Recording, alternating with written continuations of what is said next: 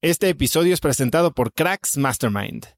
Cracks Mastermind arranca un nuevo ciclo anual y quiero invitarte a aplicar para ser parte de esta comunidad. Pero, ¿qué es Cracks Mastermind exactamente? Bueno, Cracks Mastermind es una comunidad de mexicanos y mexicanas con negocios exitosos. Pero no solo eso, también compartimos una mentalidad de crecimiento y buscamos vivir intensamente para tener resultados extremos que tengan impacto en nuestras empresas y nuestra sociedad. Como siempre lo decimos en Cracks Mastermind, agradecidos, mas nunca conformes. Fundó esta comunidad en 2021 para darle a sus miembros herramientas y experiencias que les permitieran escalar su negocio e incrementar su facturación al mismo tiempo que escalan el nivel de intensidad y de satisfacción en todos los aspectos de sus vidas. En Cracks Mastermind tenemos un lema, vidas intensas y resultados extremos. Sí hay manera de tenerlo todo, sí podemos crear negocios enormes y tener vidas que en verdad disfrutamos vivir. Si tienes una empresa grande y estás escuchando esto, considera esto como una invitación mía y formal para formar parte de este grupo porque estoy seguro de que podemos lograr todo eso juntos en comunidad. Quedan muy pocos lugares para el ciclo anual, así que si quieres ser parte, llena tu aplicación en cracksmastermind.com y espero verte muy pronto. Una vez más, es cracksmastermind.com.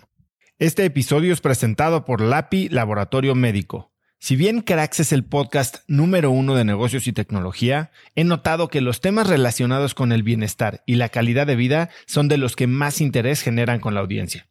Cada vez somos más conscientes de la importancia de nuestra salud y debemos aprovechar las herramientas que tenemos a nuestro alcance para mejorarla. LAPI Laboratorio Médico brinda a las compañías herramientas de salud laboral como exámenes de ingreso y análisis médicos periódicos para garantizar la salud de su personal vía unidades móviles en sitio o en sus múltiples sucursales en la República Mexicana. Si quieres elevar la salud de tu personal, LAPI te ofrece asesoría sin costo y 30 días de crédito para cubrir tus necesidades a nivel nacional ingresando a cracks.la diagonal LAPI. LAPI se escribe L-A-P. Hola y bienvenidos a un nuevo episodio de Cracks Podcast. Yo soy Osotrava y entrevisto cada semana a las mentes más brillantes para dejarte algo único y práctico que puedas usar en tu vida diaria. No olvides que puedes ver esta y todas mis entrevistas en YouTube, así que simplemente ve a youtube.com diagonal Cracks Podcast y dale suscribir ahí para nunca perderte de ningún episodio de estreno. Hoy tengo como invitado a Carlos Fernández González. Eh, lo puedes encontrar en LinkedIn como Carlos Fernández González. Carlos funge desde 2013 como presidente del Consejo de Administración y director general de Grupo Finaxes, integrada por empresas que desarrollan actividades variadas de inversión como capital de riesgo privado, gestión de activos e inversiones en economía real con presencia en México, Europa, Asia, Oceanía y Estados Unidos. Previo a hacerse cargo de Grupo Finaxes, Carlos dirigió Grupo Modelo 15 años y presidió por 7. En este periodo se logró consolidar el liderazgo en México y posicionarla como el séptimo grupo cervecero a nivel mundial, con exportaciones a más de 180 países, convirtiéndola en la primera empresa exportadora de cerveza en el mundo. Hoy, Carlos y yo hablamos de su trayectoria de 30 años en Grupo Modelo, de la saga corporativa que culminó en la venta a la brasileña InBev, del valor de reinventarse, de la soledad del mando y del valor de una marca. Te dejo con esta única y sumamente interesante entrevista con Carlos Fernández. Carlos, bienvenido a Cracks Podcast. No, pues muchas gracias, Oso, por la invitación y pues encantado de estar contigo y platicar de lo que de lo que quieras, de lo que consideres y a ver qué, podemos aportar para tu programa. Es de estas eh, pláticas que llevo mucho tiempo con ganas de hacer. Eh, me gusta porque es, fue, fue, un reto preparar esta entrevista. Llevas 10 años muy alejado de los micrófonos y las cámaras y hay muchísimo de lo que te quiero preguntar. Eh, y seguramente la gente también tendrá sus, sus dudas, pero me gustaría empezar con qué significa para ti la frase matar dos pájaros de un tiro? bueno, yo creo que al final de cuentas es una frase que se utiliza muchísimo cuando logras dos objetivos al mismo tiempo, ¿no? Em, quizás no lo buscabas, pero te voy a contar una historia, una anécdota que a lo mejor eh, hace referencia a eso. Fíjate que hace unos años Poquito después de que entró Anheuser-Busch al accionariado modelo, eh, ellos entraron en el 91, me parece. Este, En el 94, no, 91 empezamos negociaciones, 93 se concretó la operación, 94 salimos a la bolsa. Y ahí fue cuando este, me invita August Bush, que era el presidente de Anheuser-Busch, me invita a formar parte de un grupito que tenía él eh, dentro de la empresa que se llamaba el Corporate Management Development Panel. Y cada uno de los senior executives designaba una persona para formar parte de ese panel que se reunía una vez al mes, una semana antes del board de Anheuser-Busch. Y a mí me designa August como su, su appointee, ¿no? Y eso pues fue por un periodo de dos años. Y a él y a mí nos apasiona, seguramente a él también todavía ya es, mayor, pero bueno, nos apasionaba el tema de hablar de la cerveza, de probar cervezas, de probar el lúpulo, de ver cuántos días tenía de germinado la malta y todo eso. Y me empezó a invitar cuando eran esas reuniones, después ya fue el consejo, pero esas reuniones a su casa. Entonces pasábamos, llegaba yo a mediodía, este, comíamos en su casa y luego pues nos poníamos a probar y me decía y a ver cómo veíamos cosas. Y se hizo una relación bastante divertida. Y después se entera que me gusta cazar, ¿no? Eh, una cosa que la verdad le tengo que agradecer mucho a mi suegro porque fue el que me hizo redescubrir el tirar a los pájaros y demás. Eh, y me invita August a su finca a cazar patos, que yo no había cazado en mi vida, ¿no? Y al final, eh, bueno, pues vamos, no tenía yo inclusive ni idea de qué llevarme, ni cómo, ni porque además era invierno, fue un diciembre, este no tenía botas para luchar, nada. Pero llegué a su casa y me tenía todo listo, la licencia y tal. Y me dice, el único es que esta licencia es para ocho patos entre los dos. O sea, no podemos tirar más. Perfecto. Nos vamos al puesto, nos dan los perros, tal. Y empieza August este, a hacer los ruidos estos de, ¿no? El calling, ¿no? Empiezan los patos, empiezan a bajar. Y en eso me dice, now, Carlos, pum, tiro y me cargo dos patos con un tiro. Y me dice, shit, Carlos, si sigues tirando así, solo nos quedan tres tiros. bueno, la verdad es que fue el primer tiro, no se repitió más, ¿no? Y sí nos tiramos toda la tarde y matamos ocho patos. Luego me regaló August eso, eh, los dos patos en un cuadro padrísimo, era mi orgullo. Llega a mi casa, se lo enseña a Lucrecia todo emocionado y me dice, ¿y dónde vas a poner eso? Y le digo, no, pues en la sala, no, en la sala no. lo tuve escondido en unas escaleras, ahí pero colgado. Y al final, bueno, haciendo referencia a qué es matar dos pájaros con un tiro, yo creo que al final tú tiras a un objetivo y a veces cuando le tiras un objetivo cumples dos propósitos. Carlos, 30 años de carrera dentro del grupo modelo y empiezas a los que 12, 13 años. Cuéntame un poco cómo empiezas a trabajar en la empresa. Mira, a mí nadie me, nadie me invitó, digamos, a trabajar. Fue una iniciativa propia, no hubo una consecuencia concreta que me llevara a eso, salvo que me quería comprar una grabadora.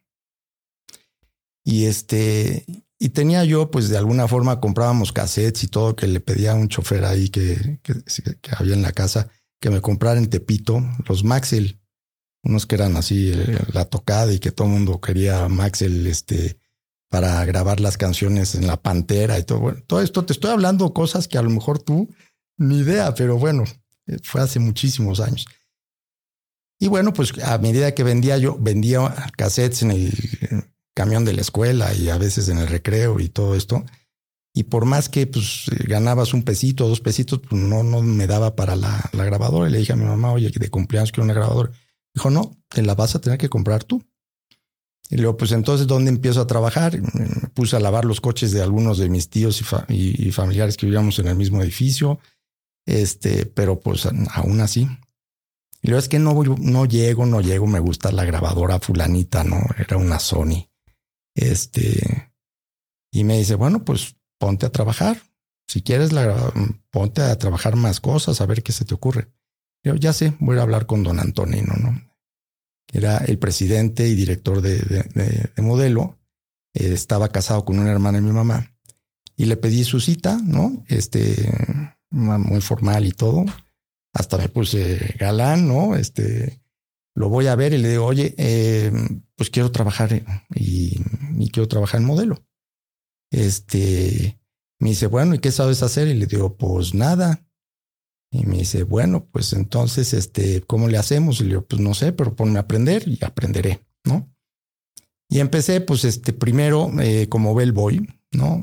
Recibía la correspondencia por las tardes, este, porque me iba a la escuela, de la escuela iba a comer a mi casa y luego en la tarde me iba un rato a la cervecería y era recibir la correspondencia, llevarla a los distintos despachos, este, sacar copias con unas de las nuevas, de las aquellas copiadoras que no son las de hoy, ni mucho menos. Pero bueno, en fin, este, y después ya me dejaron empezar a entrar a la fábrica porque pues para 13 años era, pues entrar a la fábrica me tocaba pues, eh, este, darle, eh, barrer los patios, eh, recoger la basura, ayudar a recoger las mangueras después cuando empezaban a vaciar los tanques, en fin, cositas pequeñas, pero que me empezaron a meter un poquito en el asunto y me encantó. Me encantó el tema de la cerveza. Este, y de ahí, pues, al real. Así fue un poquito mi, iniciación.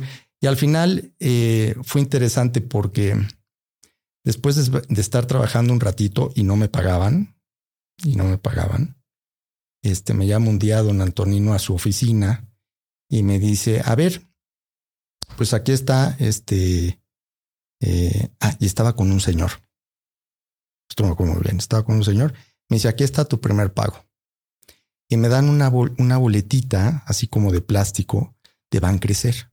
Y no sé, eran 100 pesos, 50 pesos, no sé cuánto era, pero era muy poco. Aún así, no podía comprarme la grabadora. Este, y me dice, y te quiero presentar a Antonio del Valle, que el presidente va a crecer.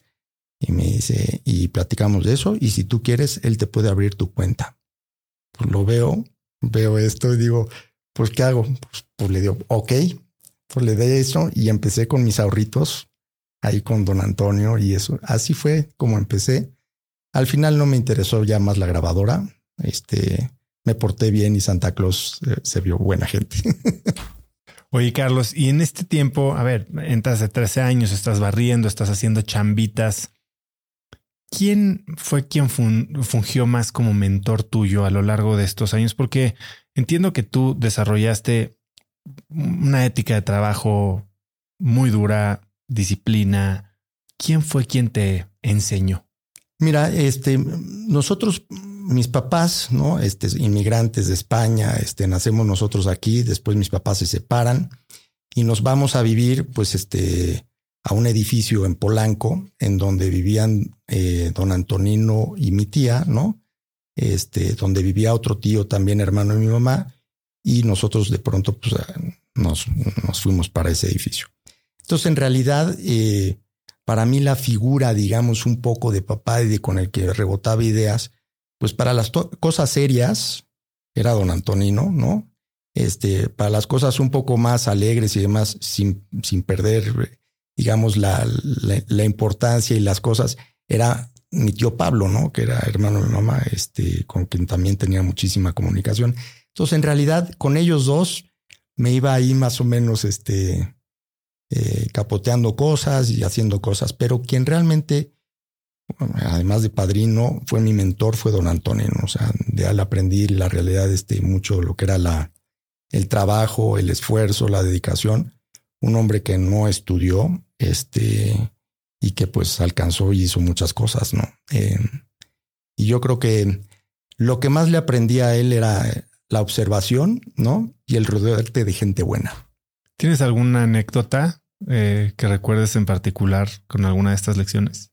Uy, con él muchísimas, ¿no? Pero bueno, una que me dijo, y esa la tengo siempre muy claro, me dije, oye, nunca te rodees, ah, porque empecé a tener ahí algunos amigos que como que no gustaban en casa, ¿no? Y este me dice, nunca te rodees de gente, mm, bueno, con, un adjetivo un poco tal, pero me decía, gente tonta, rodéate siempre de la gente buena y lista, que te aporte algo, ¿no? Este, porque lo tonto se pega igual que lo listo, ¿no? Eso es una de las enseñanzas. Y al final, pues te queda así, te queda siempre un poco en el, en el subconsciente, por llamarlo así, pero pues la verdad es que es muy cierto, ¿no? Alguna más que me decía una vez que teníamos una presentación este, para una nueva campaña de publicidad.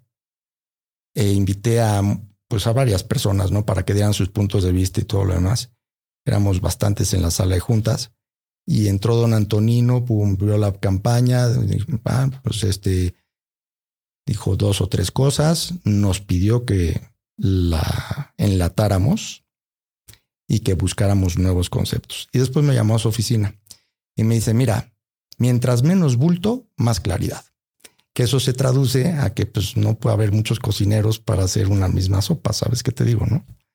Y este, y también muy cierto, ¿no? Para hacer las cosas, pues tienes que contar con un grupo de gente, sin lugar a dudas, talentosas, que no necesariamente tengan que estar de acuerdo contigo, ¿no? Pero que al final de cuentas, pues hagan las cosas que sucedan y que, cumplan con el objetivo, ¿no? Cuando metes a muchos. Dicen que un, un camello es un caballo diseñado por un comité. pues bueno, por ahí va la cosa, ¿no? Y entonces al final, pues este, pues sí, era un camello y el camello no salió, ¿no? Eh, pero con él sí, muchísimas experiencias, muchísimas anécdotas. Y fui muy afortunado, Oso, porque desde muy pequeño, al final, eh, tuve la oportunidad siempre de relacionarme en el trabajo y en muchas cosas este, con gente mayor que yo, ¿no? Entonces podía observar, podía ver, podía aprender muchísimo, podía definir qué cosas me gustaban, qué no me gustaba, qué sí pues me aportaba, qué no, pero al final de cuentas aprender, ¿no? Em, y, le aprendí muchísimo a los señores en, en modelo, ¿no? Este, yo decía que eh, una de las cosas que mencionaba muchas veces a la gente que se incorporaba en la cervecería, que por muchos años procuraba yo a la gente que iba a estar en el corporativo o en alguna función importante, tener un one-on-one, ¿no?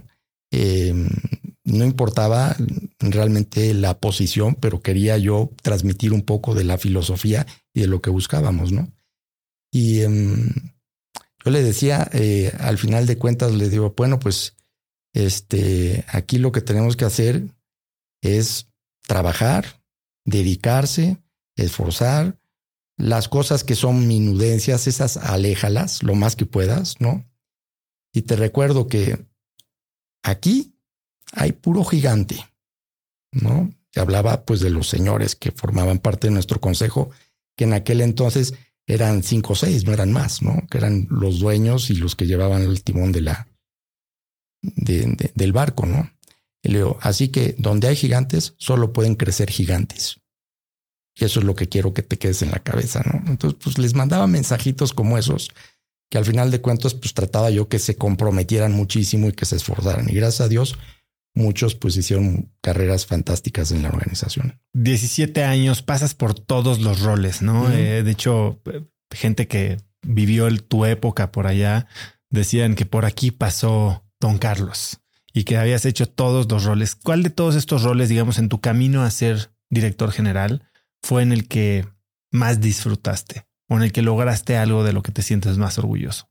Bueno, pues a ver, yo creo que todos tienen, todos aportaron, ¿no? Todos aportaron y tengo anécdotas muy padres porque al final de cuentas, este, inclusive, pues participaba yo con mucho de los del, sindicato y de los trabajadores. Este, los sábados me bajaba con en cuanto sabía que llegaba el camión de la de Toluca, no, de la distribuidora Toluca que traía asesina de res y sabía que se los daba a la gente de cuartos fríos. Los de cuartos fríos se bajaban a los túneles y preparaban la asesina. O sea, me aparecía yo también, ¿no? Este, en teoría no se podía hacer, pero bueno, ahí estaba yo también. Y, y eso me permitió tener una cercanía súper padre con todos ellos, ¿no?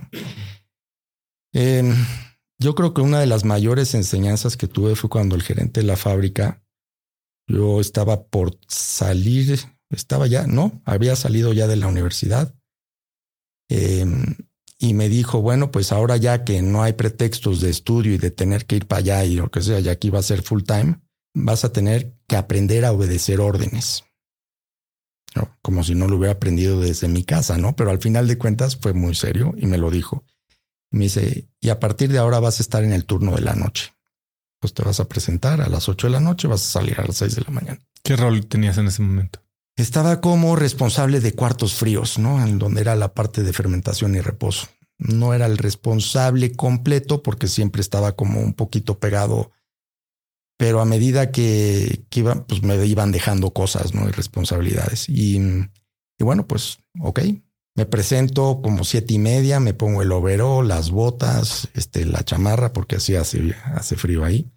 Y este, y me presento con el jefe de turno en aquel momento. Me dice, muy bien, pues estas son las cosas que hay que ver, te cargo esto, tal, se tienen que llenar estos tanques, se tienen que vaciar estos otros. Perfecto, a las ocho estás tirándole a las diez, once, doce de la noche, a la una de la mañana, mi querido. Un sueño que te mueres. Bueno, pero aguantas, llegas a las seis de la mañana y vivíamos en Polanco, en la calle, y daba a Horacio. Cuando tú llegas a dormir, a esa hora vas a dormir en Polanco con toda la cantidad de coches y demás. O sea, no dormí nada en la mañana. Me presento el segundo día y en lugar de a la una, a las doce y media o por ahí, me empieza a dar otra vez un sueño espantoso. y se acerca uno de los, de los que estaban ahí de trabajadores y me dije, dice, miren, tómese una cervecita bien fría y con eso se le espante el sueño. Aclaro, en aquel entonces teníamos la autorización de tomar hasta dos cervezas por turno con alimentos. Y era una cosa que venía de hacía muchísimos años. Entonces, bueno, pues me voy al comedor, que era un cuartito ahí que estaba al lado de las escaleras donde estaban los tanques. Este, pues abro el refrigerador, me tomo mi cervecita y parte del sándwich que llevaba, ¿no?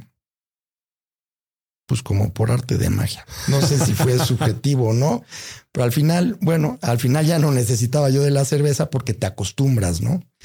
Y ahí estuve, estuve un tiempo, este, aprendiendo muchísimo, inclusive luego, pues eh, por esa cercanía que también tenía con los trabajadores, eh, sabía que había contrabando, por ejemplo, de cerveza recién producida a otras áreas que no tenían cerveza y los mismos trabajadores le llamaban muertitos, ¿no? Entonces sabían dónde guardarlas y esconderlas y llegaba otro y se las llevaba. Y luego los jefes de turno estaban todos, este, pues sacados de onda que por dónde estaba. O sea, cosas que la verdad de no haber vivido eso, este, hubiera sido muy difícil haber comprendido o haber hecho cosas, ¿no? Y había un tema, Oso, que a mí me, desde, desde esos, inclusive desde antes, tenía una libretita que todavía tengo. ¿Qué haría yo si tuviera la posibilidad de cambiar algo? Paremos ahí. ¿Por qué tenías esa libretita? ¿De dónde nace este instinto de escribir? ¿Sabes qué pasa? Que había veces, este, o, no veces, pero en ese entonces, este, los jefes, pues eran los jefes y, y, pues no era muy difícil llevarles la contra, ¿sabes? Este, o decir una opinión diferente, no porque no estuvieran abiertos, simple y sencillamente porque las cosas se hacían como se hacían. Ya está. De hecho, había un, uno que era el jefe de taller mecánico, eh, un ingeniero, buenísimo, se las sabía de todas, todas. Y tenía, según entrabas a su oficina, que eso aplica también a otro que era el, responsable envasado, pero entrabas a su oficina, tenía un cuadro que ponía regla número uno, el jefe tiene siempre la razón. Si el jefe no tiene siempre la razón, aplica en automático el número, el, o sea, exactamente qué decía el segundo, no sé, pero aplicaba así, era referirte al uno. El jefe siempre tiene la razón y no hay forma de rebatir. Entonces decía, cuando yo tenga alguna oportunidad de tomar dirección o tomar alguna decisión o, o promover algo, pues en esta área yo haría esto, en esta área yo haría esto otro y así. Y ese librito lo tuve muchísimos tiempo, este, hasta que ya cuando me empiezan a soltar más responsabilidades y me nombran como el responsable de la parte de operaciones de, de todo lo que eran las, la parte industrial y corporativa, pues aquí me librito y empecé a hacer mis cosas. Desde que eras joven, ¿tú, tú tenías esa visión de hacer carrera en Grupo Modelo? ¿Cómo, ¿Cómo te veías en el futuro? Mira, eh, inclusive cuando estuve en la universidad, bueno, todos los que estudiamos ahí ingeniería, eh, tuvimos eh, dos semestres en los que hacíamos prácticas, profesionales. Y a mí me tocó un año hacer en YEM y otro año en Condumex. Y cuando salí de YEM, no me dijeron nada, Pero cuando salí de Condumex, sí me dijeron que sí quería quedarme a trabajar en Condumex. Eh, y, y no, pues yo lo que quería era trabajar en la, en la cervecería. Me encantaba. Había estudiado ingeniería, me encantaban los procesos, me encantaba el tema de tiempos y movimientos, me encantaba la relación con la gente. Este, y al final de cuentas, pues sentía ya que era yo un poquito parte de, digamos, de la familia de, gente que trabajaba en la organización. Entonces, eh, yo lo que sí nunca pensé es que iba a salir del, de la parte, digamos, de fabricación o de producción a labores más corporativas o no. Este, de hecho, un día, eh, un sábado que estábamos de guardia, eh, había un señor que era un contratista y me dice, ¿tú qué quieres, este, Carlos? Y yo, pues, la verdad, ser el director técnico del grupo, ¿no? Este, me dice, no, no, no, tú tienes que pensar más alto. Y le digo, no, pero es que a director técnico me encanta, me encanta el rollo, este, dice, no, tienes que pensar más alto. Y se me quedó esa cosa en la cabeza. Yo, pues más alto, no sé, pero por lo pronto tengo que llegar a ser director técnico, que no lo era, ¿no? Y, la verdad es que esa posición nunca llegué a esa, ¿no? pero este, como que me la brinqué o me la brincaron, no sé cómo decirlo.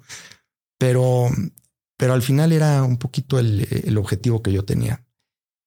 Y bueno, y se dan muchas cosas, Oso. Al final, em, ya por ejemplo, momentos en donde me daba yo cuenta que tenías que involucrar muchísimo más a la gente en la toma de decisiones, ¿no? en el proceso y demás.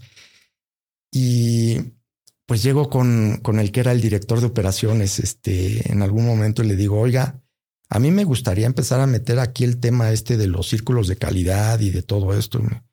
Y me dice, no, no, no, no, no, no. Usted si le empieza a dar información a la gente, vamos a tener un problema. Y le digo, ¿por qué? Dice, no, porque entonces nos van a pedir más y van.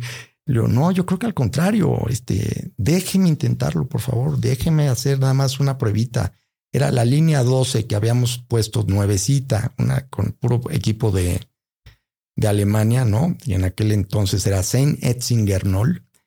Y este le dije, déjeme intentarlo con el equipo que pongamos en esa, en esa, en esa línea. Y este, y la verdad es que tuve con el gerente de la fábrica un, un, aliado impresionante porque me dijo, vamos a por todas.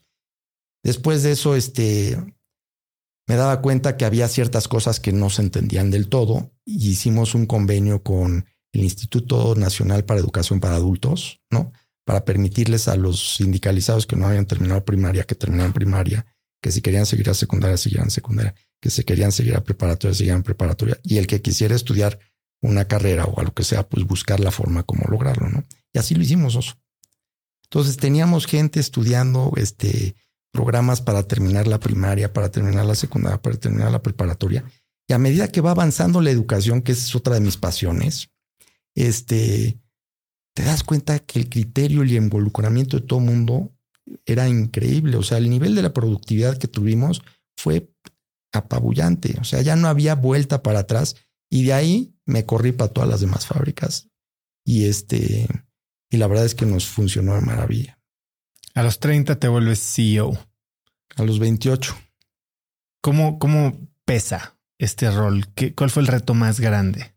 Yo creo que se dieron condiciones y las condiciones como todo, ¿no? Tienes que estar en el lugar para que si las condiciones son adecuadas, algunos te dicen suerte, alguno te dice este dedazo, alguno te dice, bueno, lo que sea. Pero si andan las condiciones y tú las asumes eh, y asumes el rol que de alguna manera pues se te está confiriendo, pues tienes que hacer todo lo posible para demostrar que eres capaz y si no eres capaz, bueno, pues también la humildad para reconocerlo, ¿no? El mayor de los retos yo creo era de alguna manera este pues que todos vieran, ¿no? Eh, que en realidad eh, pues me merecía el lugar, ¿no? A pesar de la juventud o lo que fuera. Sí, dentro de la organización había gente con muchísima más capacidad, te lo digo yo, este, muchos más años de trabajo, muchos más méritos, por llamarlo así, muchas más medallas. Eh, pero bueno, si me habían dado a mí ese cometido, pues lo iba a hacer, buscando, claro, este trabajo en equipo y colaboración y todo lo demás, pero que tenía muy claro que, que lo iba a sacar adelante. Y en esos momentos en los que tienes que un poco tal vez no, no voy a decir pelear contra el establecimiento o alguna facción de este. ¿Qué es lo que haces para probarte uno, pero además para consolidar ese equipo, para que estos detractores terminen pasándose de tu lado? Yo creo que, mira, eh, al final la única manera es este buscar hacer las cosas este, de la mejor manera y de forma pues muy directa, ¿no? Sin sorpresas, ¿no? Y, diciendo las cosas. Muchas veces negociadas, muchas veces este, trabajadas. Yo creo que uno de los, de los temas importantes es, eh, y me lo decía también don Antonino, es no es ganar, es convencer. Pues en todo el proceso había veces evidentemente que cuando te encuentras con un obstáculo constante, constante, constante, pues hay de dos, o tumbas el obstáculo o le das la vuelta, ¿no?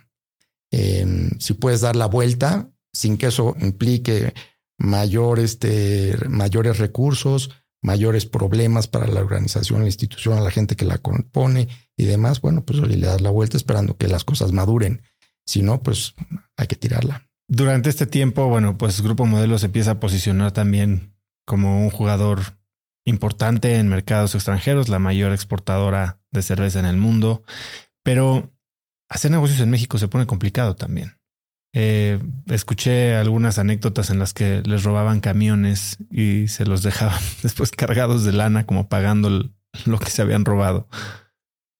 ¿Cómo experimentaste tú hacer negocios en México a esa escala? México ha evolucionado muy positivamente en muchas cosas pero desafortunadamente en muchas otras, en lugar de avanzar, hemos ido para atrás. Em, yo recuerdo muchísimo eh, cuando empezaron algunos problemas, inclusive de seguridad en, nuestras distribuidoras, en las agencias y demás, em, que entraban los malosos detrás de los camiones. O sea, empezamos a tener la necesidad de poner esclusas, de tener un custodio de la banca, de la policía bancaria, este, por camión, en el Distrito Federal. O sea, cada ruta ya no era el tema exclusivamente del gasto del combustible, de las gentes que te apoyan ahí, del vendedor que vayan.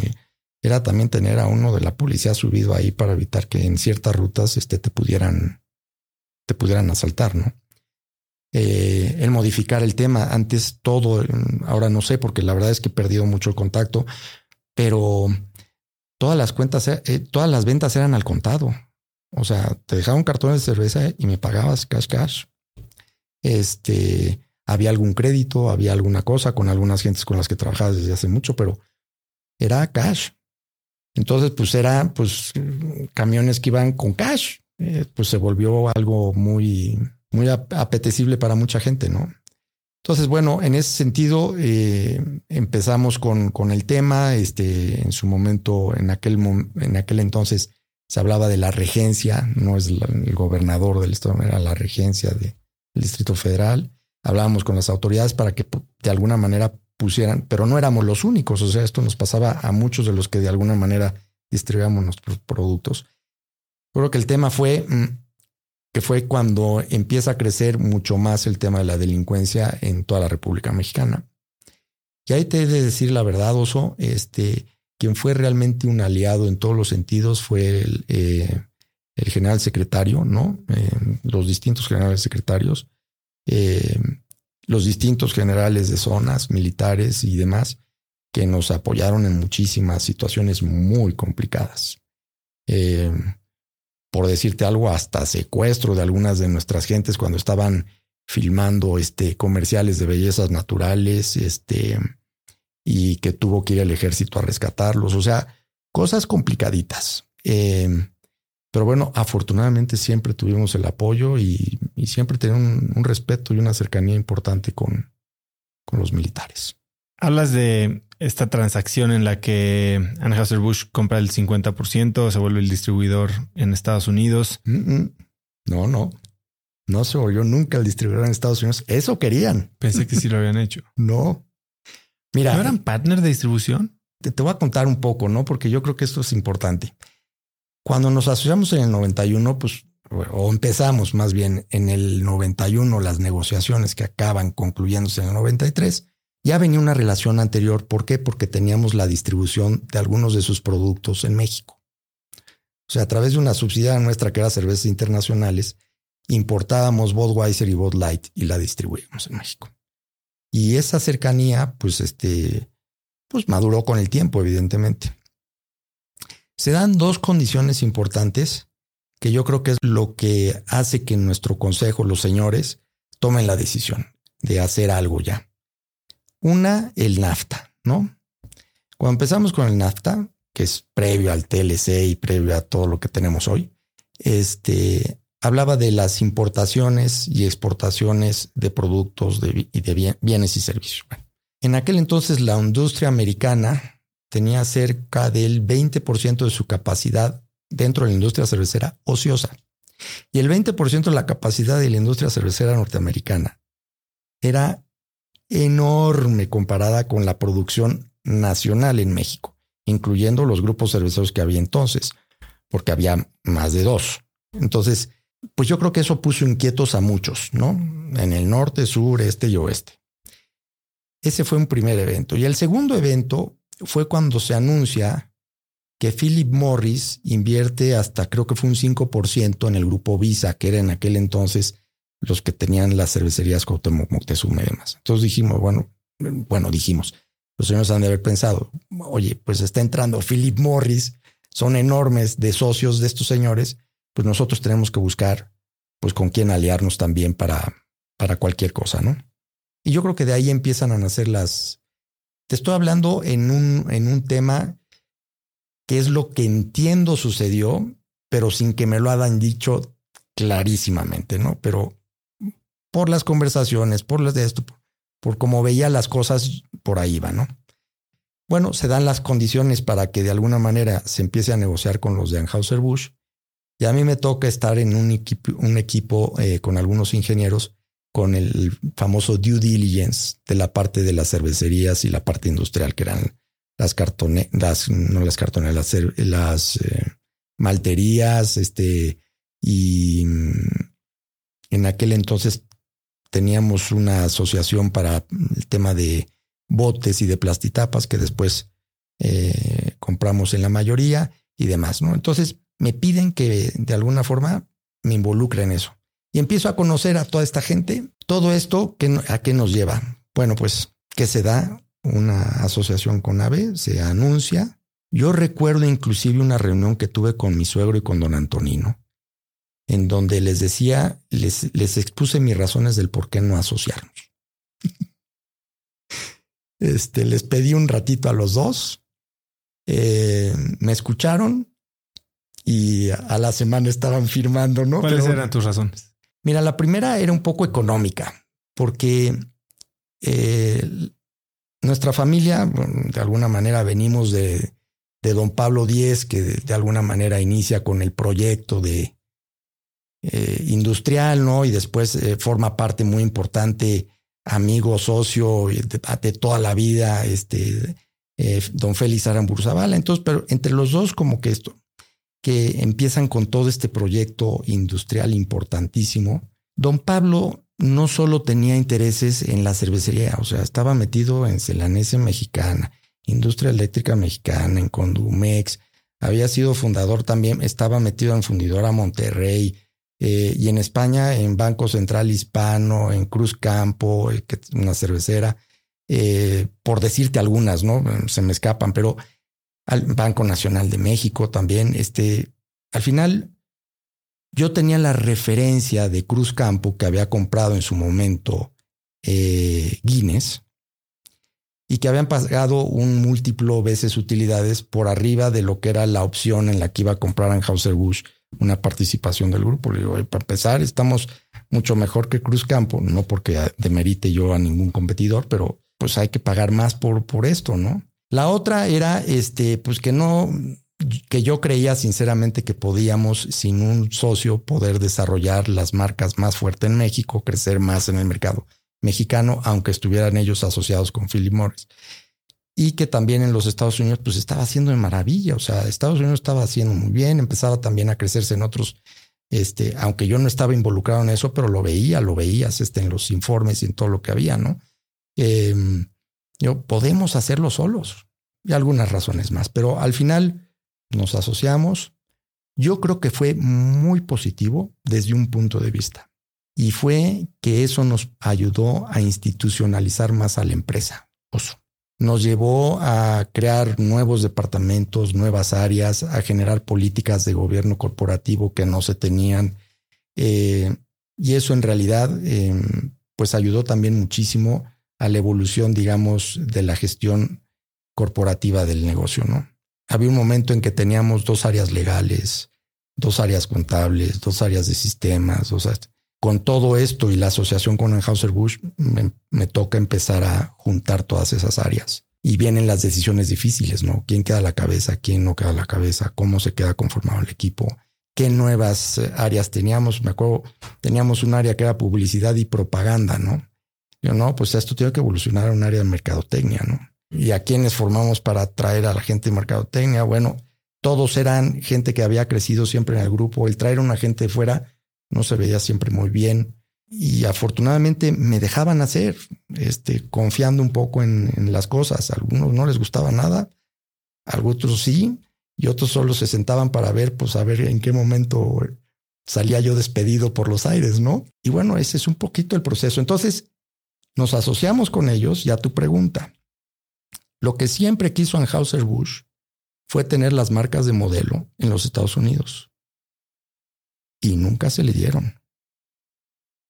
Es más, siempre que teníamos la posibilidad de hacer alguna designación, que no éramos nosotros directamente, porque se manejaba el mercado de los Estados Unidos, se manejaba a través de dos importadores. Uno que fue eh, hijo de quien era eh, distribuidor eh, de Grupo Modelo en, en Acapulco, ¿no? Una persona muy brillante y que fue gerente de exportaciones que de alguna manera desarrolló de forma muy importante y aprovechó la oportunidad em, para, para potenciar, digamos, la marca en, los Estados Unidos. Y lo, y otro era una empresa este, que en, aquel entonces se llamaba Barton Beers, eh, que es Constellation, este, y manejaban ellos a los distribuidores. Pero al manejar ellos los distribuidores, tú quieres manejar nuestro portafolio de marcas, que en aquel entonces el flag, flagship era este Corona. Tú quieres Corona en nuestras marcas, me tienes que decir cuánto le vas a meter de publicidad detrás, en qué cuentas vas a entrar, qué atención le vas a poner, este, el shelf space de, en, las, en botella cerrada, cuál va a ser, en qué número de cuentas vas a meter nuestros productos, este, todo. Entonces, armaba un plan de negocio de los distintos. Hablo de Kurs, de Miller, antes de que se fusionaran también ellos. Kurs en lo independiente, Miller en lo independiente y Anheuser-Busch. Y entre los tres, a ver quién presenta el mejor plan. Y el que presentase el mejor plan, a ese se le daba. Así era. AB no quería eso. Ellos querían, dámela.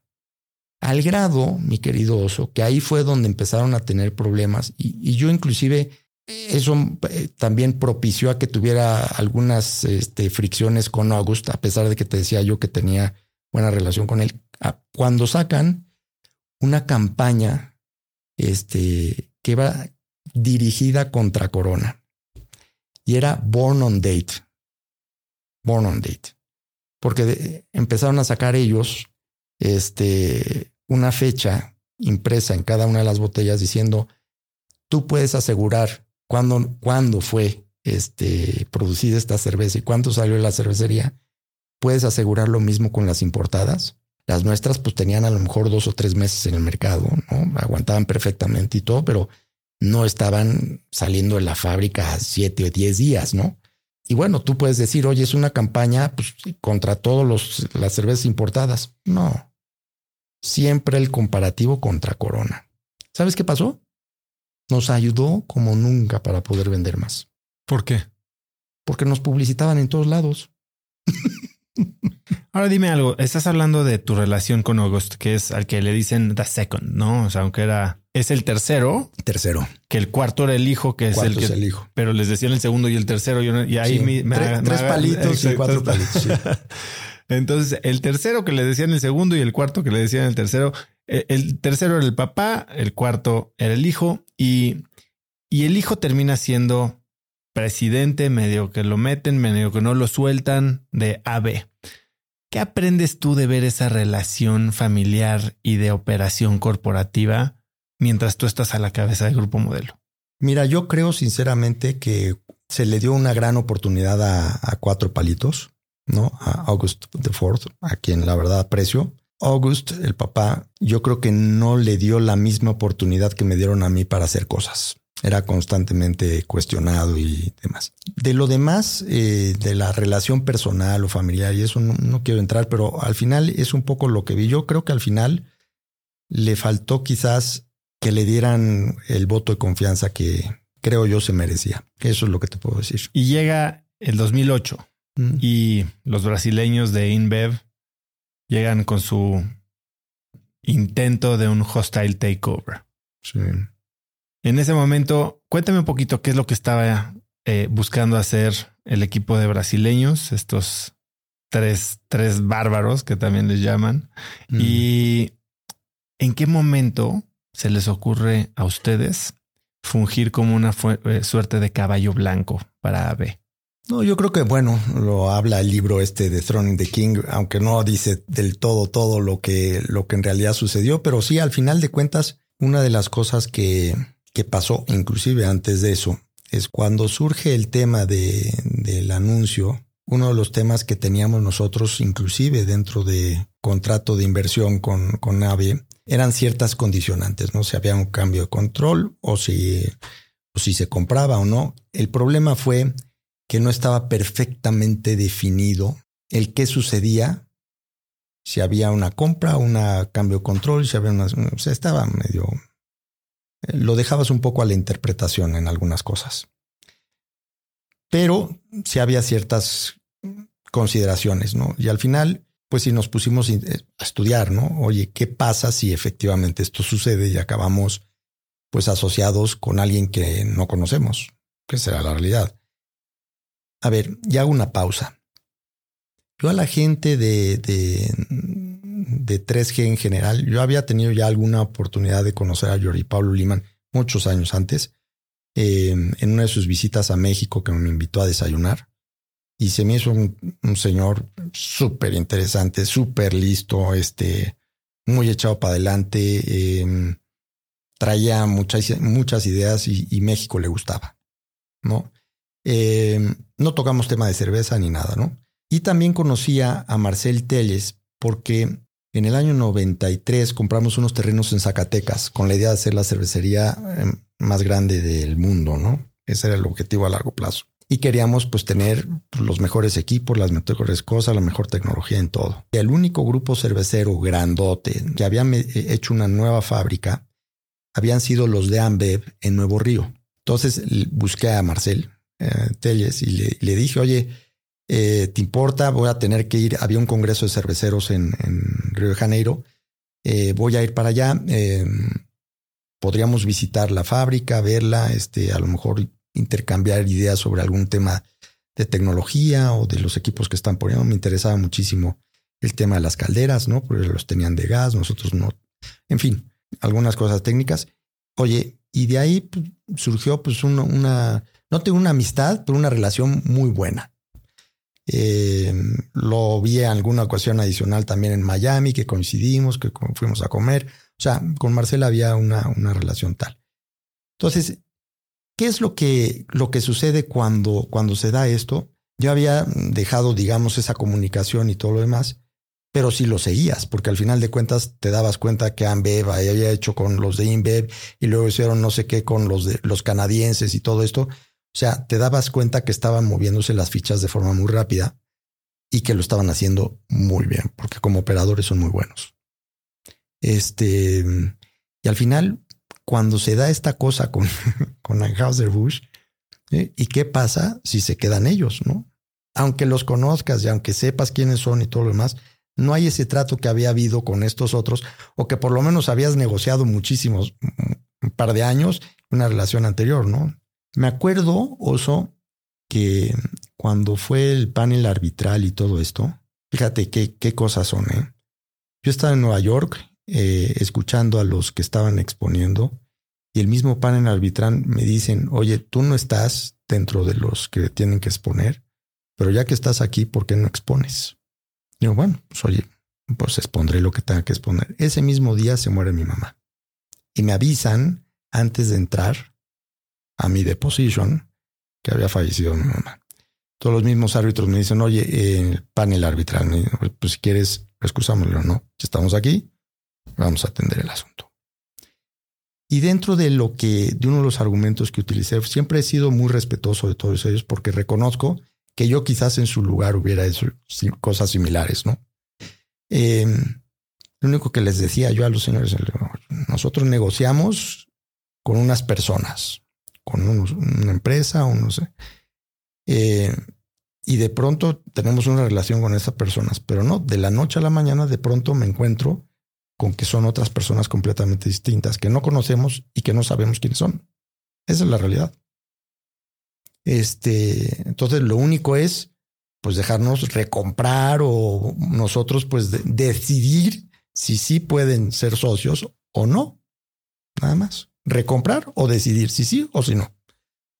Bueno, al final el panel arbitral decidió que no había motivo y que tenía que seguir para adelante la, la adquisición de, de Anheuser-Busch. El tema arbitral fue nosotros peleando el que no entraran al accionariado modelo y la parte, digamos, de Davy fuera, pues era el proceso mismo, ¿no?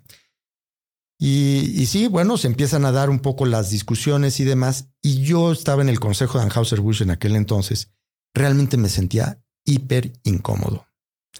Porque a pesar de que pedía yo que me excusaran cuando se iba a discutir el asunto, y sí me salía de la reunión y todo, pues es que era muy incómodo, ¿no? Entrabas luego a la sala y, pues todos así como todos serios y todo.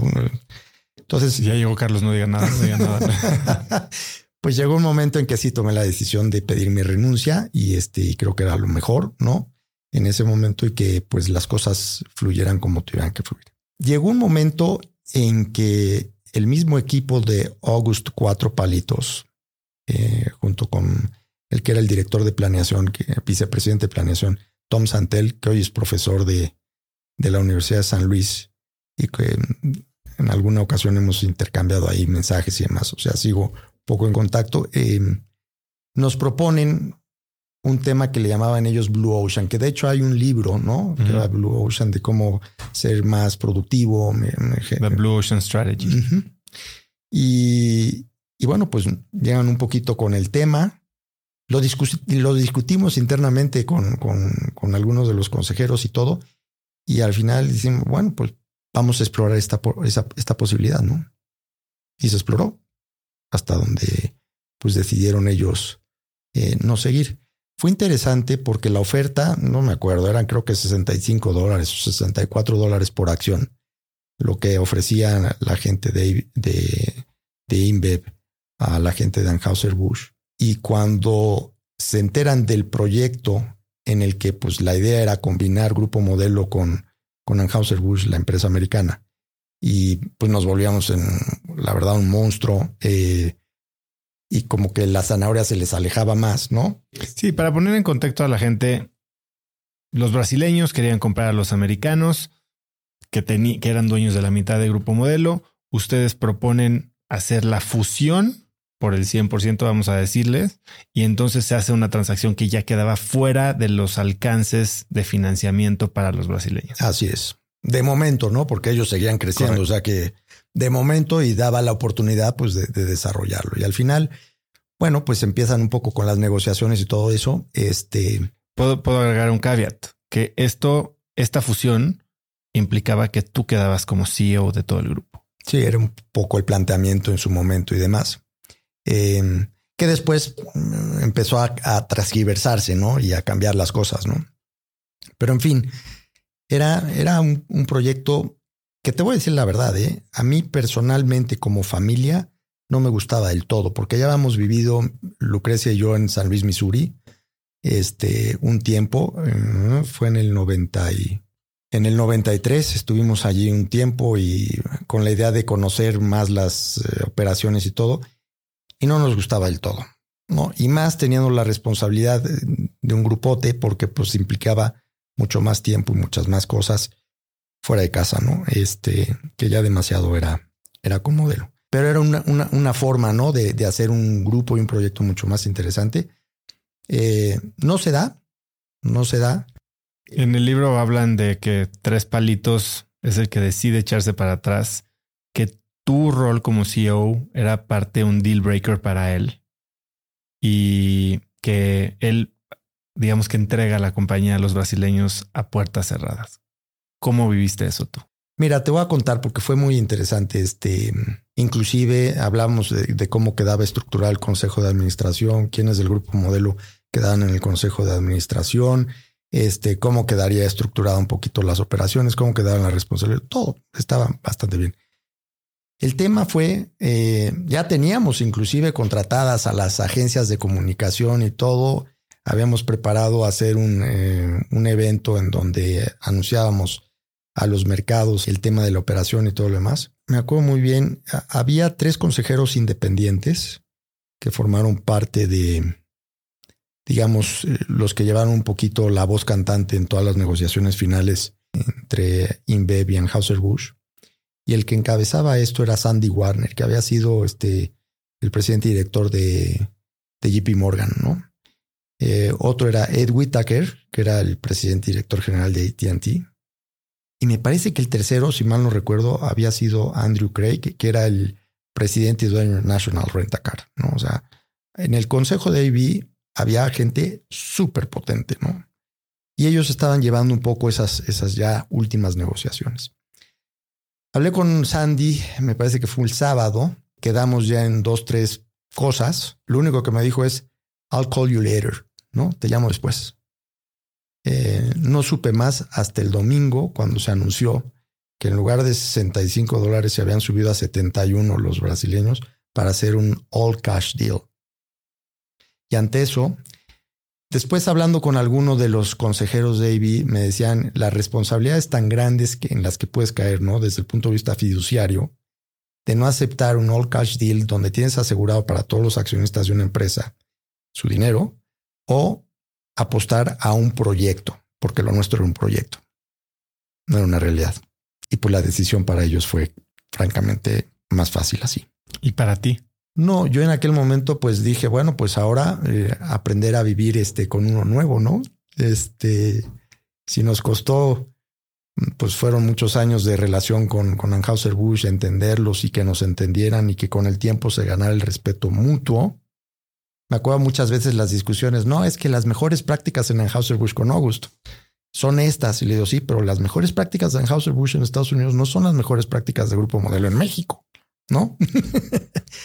Y este, digo, y al final, eh, pues con todas esas discusiones y con todo eso, pues aprendes a respetar y, y, y, a entender cada una su posición y demás, ¿no? Este, y llevó mucho. Y ahora pues empezábamos de cero. Y empezaban de cero, digo, tú siempre y el grupo siempre se manejó de una forma muy responsable, ¿no? La historia es cómo llegan los brasileños a hacer un super recorte, a expandir los márgenes de utilidad en todo Anheuser-Busch, eh, corriendo a muchísima gente, se hace la revuelta ahí en San Luis. Eh, ¿Tú cómo experimentaste este cambio de cultura con un socio que al final del día es dueño del 50% de, tu, de tus acciones? Mira, la cultura de ellos no llegó hasta que yo me fui. ¿Cómo peleas? Y si peleas, no, mira, es que fueron momentos y años muy complicados, porque al final, digo, tengo un gran respeto por, por Carlos Brito. De hecho, este, nos seguimos escribiendo nuestros cumpleaños y todo lo demás. Este, y, la verdad le reconozco pues una habilidad de gestión y, operativa impresionante, ¿no?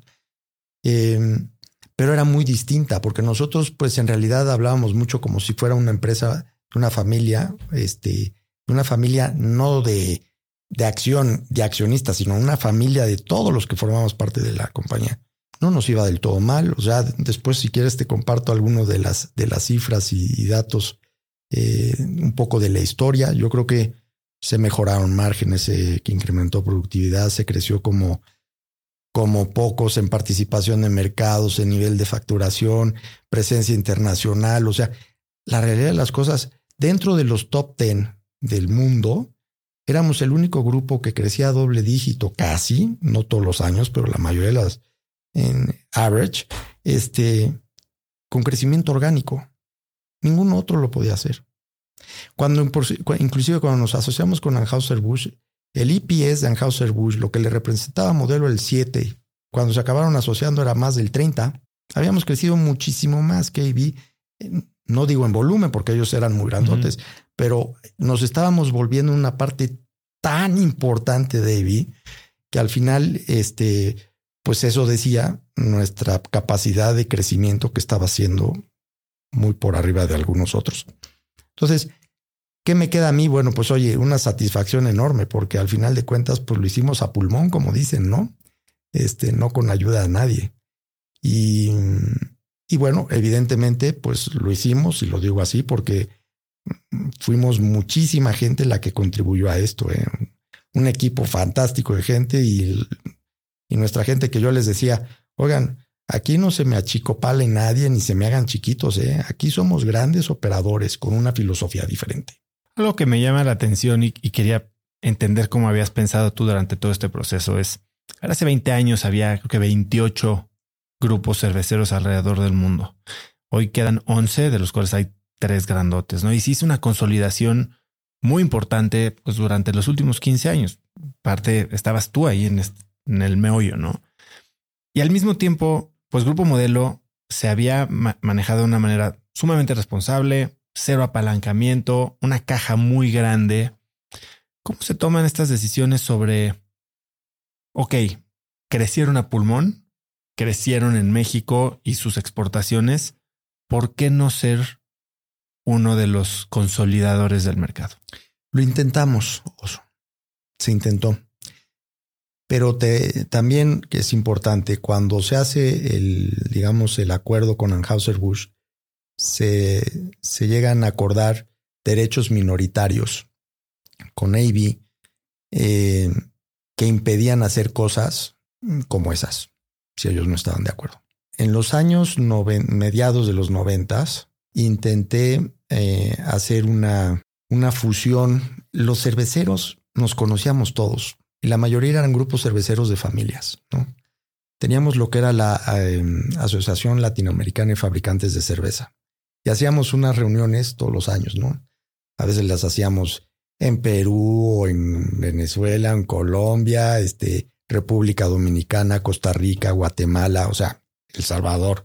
Hacíamos esas reuniones y llegabas y conocías a todos los cerveceros, muchos de ellos trabajaban nuestras marcas en sus países y, había realmente un respeto y un aprecio genuino entre todos, ¿no? Este, eh, entre los que competían en sus mismos países, bueno, ahí salía lumbre, ¿no? Pero, pero al final de cuentas, entre, entre todos había una, una sana convivencia.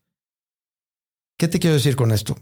Que hubo un momento en que les propuse a la gente de Salvador, de Guatemala, Nicaragua y Costa Rica fusionar las cuatro operaciones las cuatro cerveceras.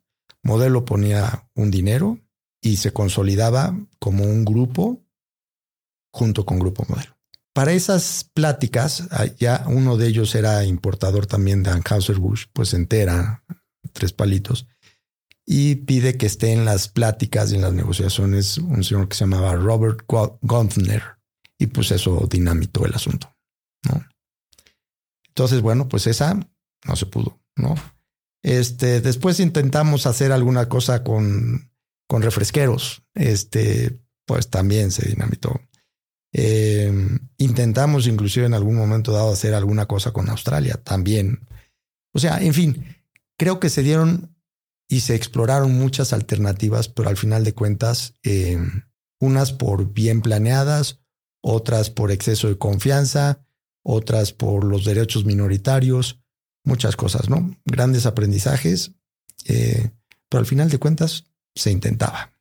Que, y, pensando en que no todo mundo tiene una cervecera que vende 7 mil millones de dólares al año, pero estás hablando de ciertos acuerdos que, lejos de potenciar unas cosas, también los ataron de manos para otras.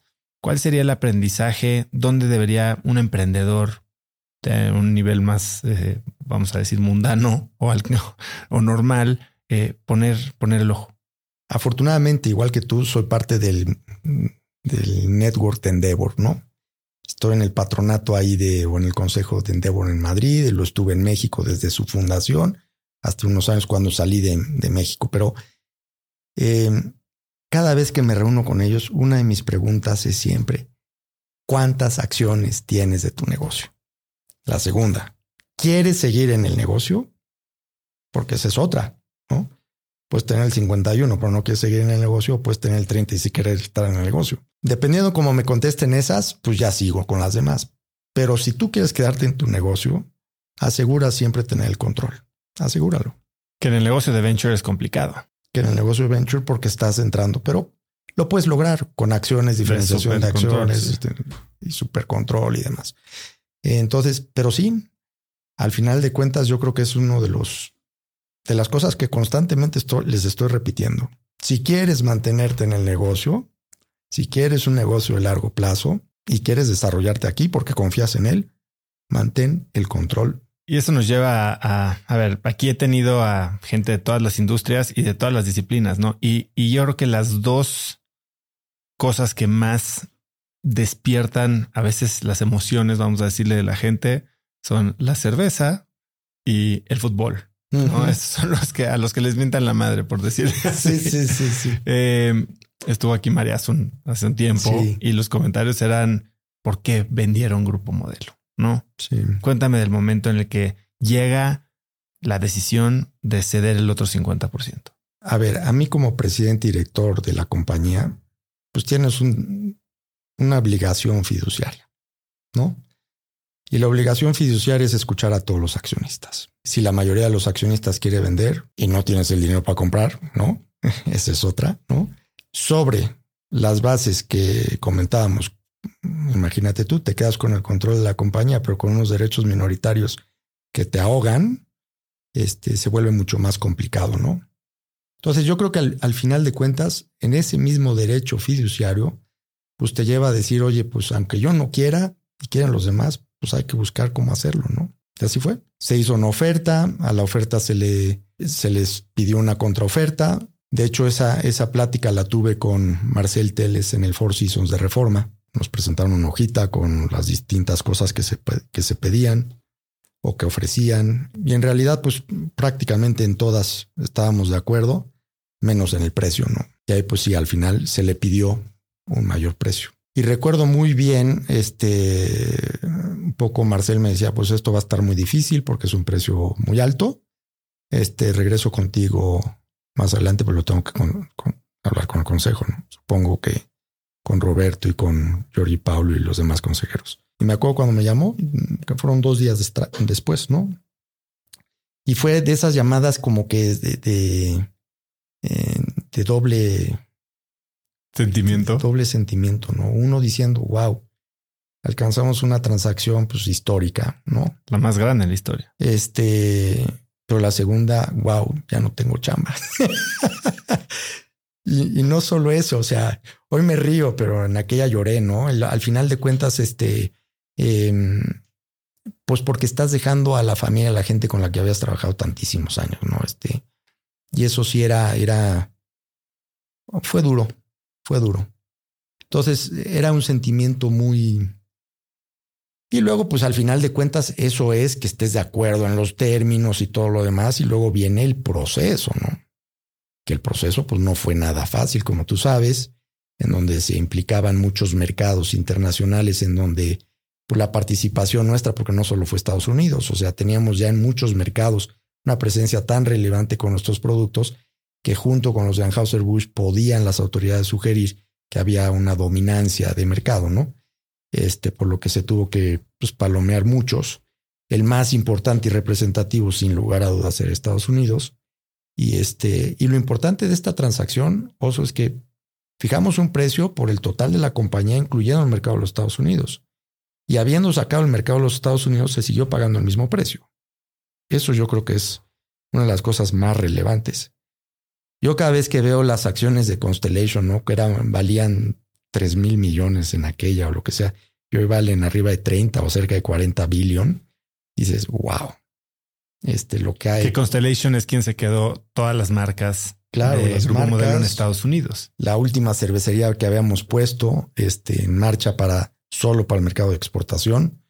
Este, me acuerdo muy bien em, cuando echamos a andar la fábrica de, Piedras Negras, sacamos una foto muy bonita de la fábrica, la enmarcamos y firmamos eh, Bill Hackett, que era el presidente en aquel entonces este, de Crown Imports y yo, eh, bueno, el, que operaba, digamos. Este, eh, a todos los distribuidores les hicimos llegar una de esas fotos diciendo, esta es una nueva cervecería, tenemos que agotarla, ¿no? Algo así, como diciendo, hay que exprimirla. Toda la cerveza que quieran la vamos a poder producir aquí. Este, y yo creo que fue, pues, bueno, al final una de las, de las transacciones más interesantes. Me siento, la verdad, muy agradecido por haber sido parte de, de una partecita de la historia de México, porque al final de cuentas, Grupo Modelo, Cervecería Modelo, Corona es Corona, modelo especial y todo. Que no sabes la alegría que me dio cuando quiero hablar de eso ahorita. Ahorita vamos a hablar. de modelo especial, este, porque además era una marca que confiábamos nosotros todo detrás de ella. Em, y bueno, está demostrando que, que se puede, ¿no? Em, y al final, bueno, pues así se dieron las cosas. Dime algo, Carlos, ¿por qué un negocio tan generoso con tanta caja, por qué no eh, eficientarlo utilizando eh, palanca? Alguna vez le preguntaba yo a don Antonino que por qué no precisamente teníamos deuda. Y me dice, mira, no hay mejor peso que el que no se debe. Y me contó una historia que sucedió eh, con los famosos, ¿cómo le llamaban? Los peso dólar o este, no me acuerdo, tenía un, tema concreto que tú tenías cuentas en dólares, pero te las volvían al tipo de cambio que el gobierno decidía, que no eran exactamente los dólares que pues, tendrías fuera de México. Y en aquel entonces creo que tenía cervecería modelo, porque todavía no se había formado grupo modelo. Grupo modelo se forma en el 91, de la fusión de tres áreas. El área de las fábricas, que era Diblo, consorcio distributivo y distribución integral, que era la parte de real estate de las distribuidoras y las distribuidoras como negocio. Entonces, ahí se fusionan las tres y se crea grupo modelo. Entonces, regreso a la parte, digamos, de tu pregunta. Cuando se da eso de los que inclusive tuvo que ver con todo lo de la expropiación de la banca y todo este asunto, Modelo tenía creo que 13 millones de dólares de deuda y en la cuenta 15 millones cash. Debía 13, tenía 15. Don Antonio se va con el que había quedado como presidente de Banamex en aquel entonces, que fue, me parece que estaba don Fernando Solana. Y le dice, bueno, tengo esto y tengo esto, pues quiero pagar y se acabó. Dice, no, pero nada más que estos 13 no valen lo mismo que estos 15. Dice, ¿cómo que no? Total, fue una decepción enorme. Hizo todo lo posible para pagar eso, como pudo, y a partir de ese momento dijo, no más deuda. Así fue. Y la verdad es que nos permitía crecer, pagar buenos dividendos. Bueno, a ver, dividendos desde el 93 que se empezaron a pagar porque había un tema de dividendos preferentes que, que fueron por dos años y después ya, de acuerdo a una fórmula que teníamos de Free Cash Flow, empezamos a pagar dividendos, pero estuvimos pagando dividendos.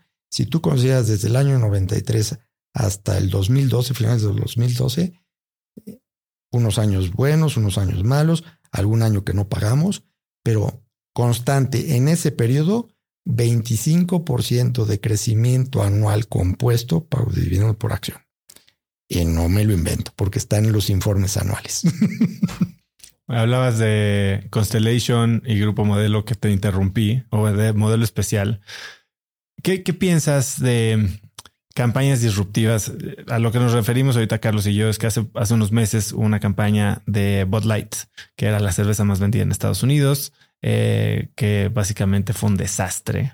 Y eso combinado con el crecimiento que lleva teniendo una de las marcas de Constellation, que es modelo especial, la ubico como la cerveza más vendida en, el mercado de Estados Unidos y no sé si en el mundo. ¿Tú qué, qué piensas de esta manera? Porque pues también Grupo Modelo y Corona ha crecido o creció durante tu gestión a la base de pues, mucho marketing, de mucho sentimiento, de mucho patrocinio. ¿Qué pensaste de esta esta desafortunada campaña de bot. Mira, te conté un poco la historia de, esto de que presentábamos las campañas de publicitarias y demás a don Antonino, ¿no? Nosotros teníamos 13 marcas de cerveza. No puedo imaginar una organización que pueda tener 300. ¿A cuál le das prioridad, a cuál no? ¿A cuál delegas qué? ¿No? yo creo que esas son las cosas que al final de cuentas, pues ves que hay cosas muy concretas que no puedes delegar. Si tú me dices qué es lo valioso de, de muchas empresas en el mundo, son sus marcas. Porque si no hablas de marcas, estás hablando de commodities. Entonces, la marca es lo más valioso. Si tú a tu marca no le pones el cariño, la atención, la dedicación que tienes que ponerle, pues es evidente que pues, cualquier decisión irresponsable de alguien puede llevarte al fracaso y puede llevarte a, pues, situaciones que, que, luego cuestan muchísimo más dinero, ¿no? Entonces, eh, yo creo que aquí, pues el exceso de confianza y quizás de delegando demasiado sobre una marca tan importante, no permitió que la línea de comunicación fuera la correcta, ¿no? Y ahí tienes que ser súper cuidadoso.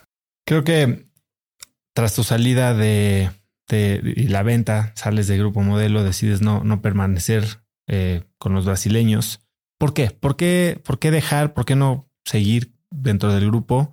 ¿Y por qué decidir cortar por lo bueno y irte por tu lado? Mira, yo creo que como todo, ¿no? Hay que reconocer eh, pues hasta dónde llega eh, de alguna manera una carrera, ¿no? Un desarrollo en una empresa o lo que sea. ¿Y eso lo sabes en el estómago o lo sabes en la cabeza? No, yo creo que es una combinación de las dos. Este, al final eh, tienes que saber controlar muy bien lo que te dice el corazón y lo que te puede estar diciendo la cabeza, ¿no?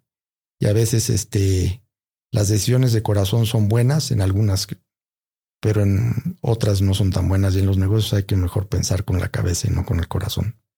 Y yo creo sinceramente que la decisión que tomé fue la adecuada. Primero porque me permitía a mí desarrollarme en, en, otros ámbitos. Todavía no sabía, ¿no? En qué ámbitos me iba a desarrollar, ni qué iba a hacer. Inclusive fue una de las pláticas que tuve con, con mi esposa. Le decía, oye, pues yo ahora qué hago, porque pues, lo único que sé hacer es esto, este, solo sé el negocio de la cerveza y demás, este, bueno, pues me tendré que reinventar de alguna manera, ¿no? Y me pasaron dos cosas en ese, en ese momento. A ver, primero decido que no, porque creía que al final de cuentas iba a ser lo mejor para la, empresa como tal. Si yo hubiese estado todavía presente, lo digo sinceramente como lo sentí en ese momento, quizás mucha gente hubiera estado tentada a estarme hablando y preguntando y pidiendo, o no sé, ¿no?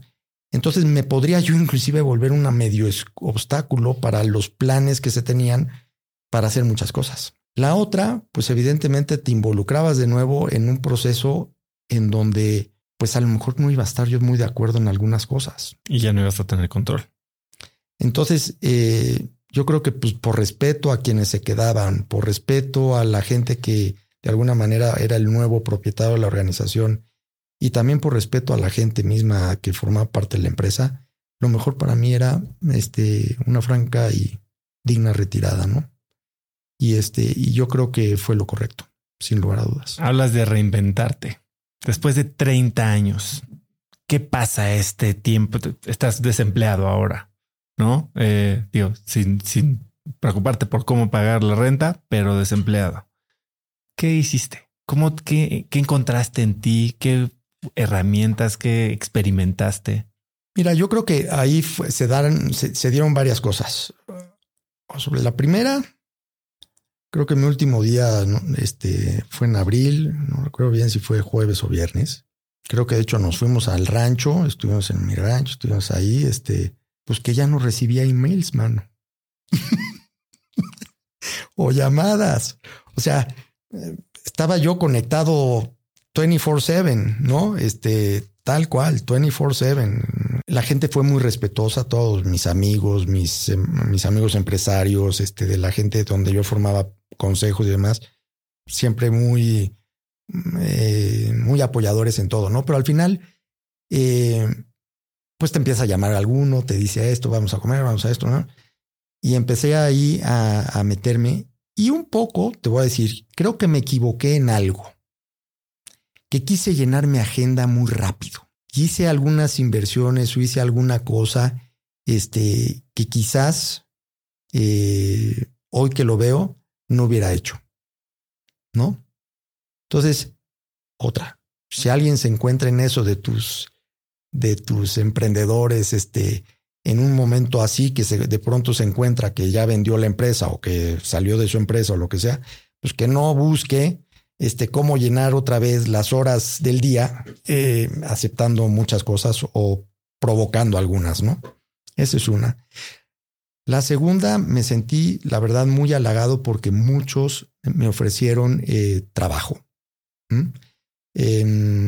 como presidente de empresa o como miembro importante de, dentro del, equipo directivo.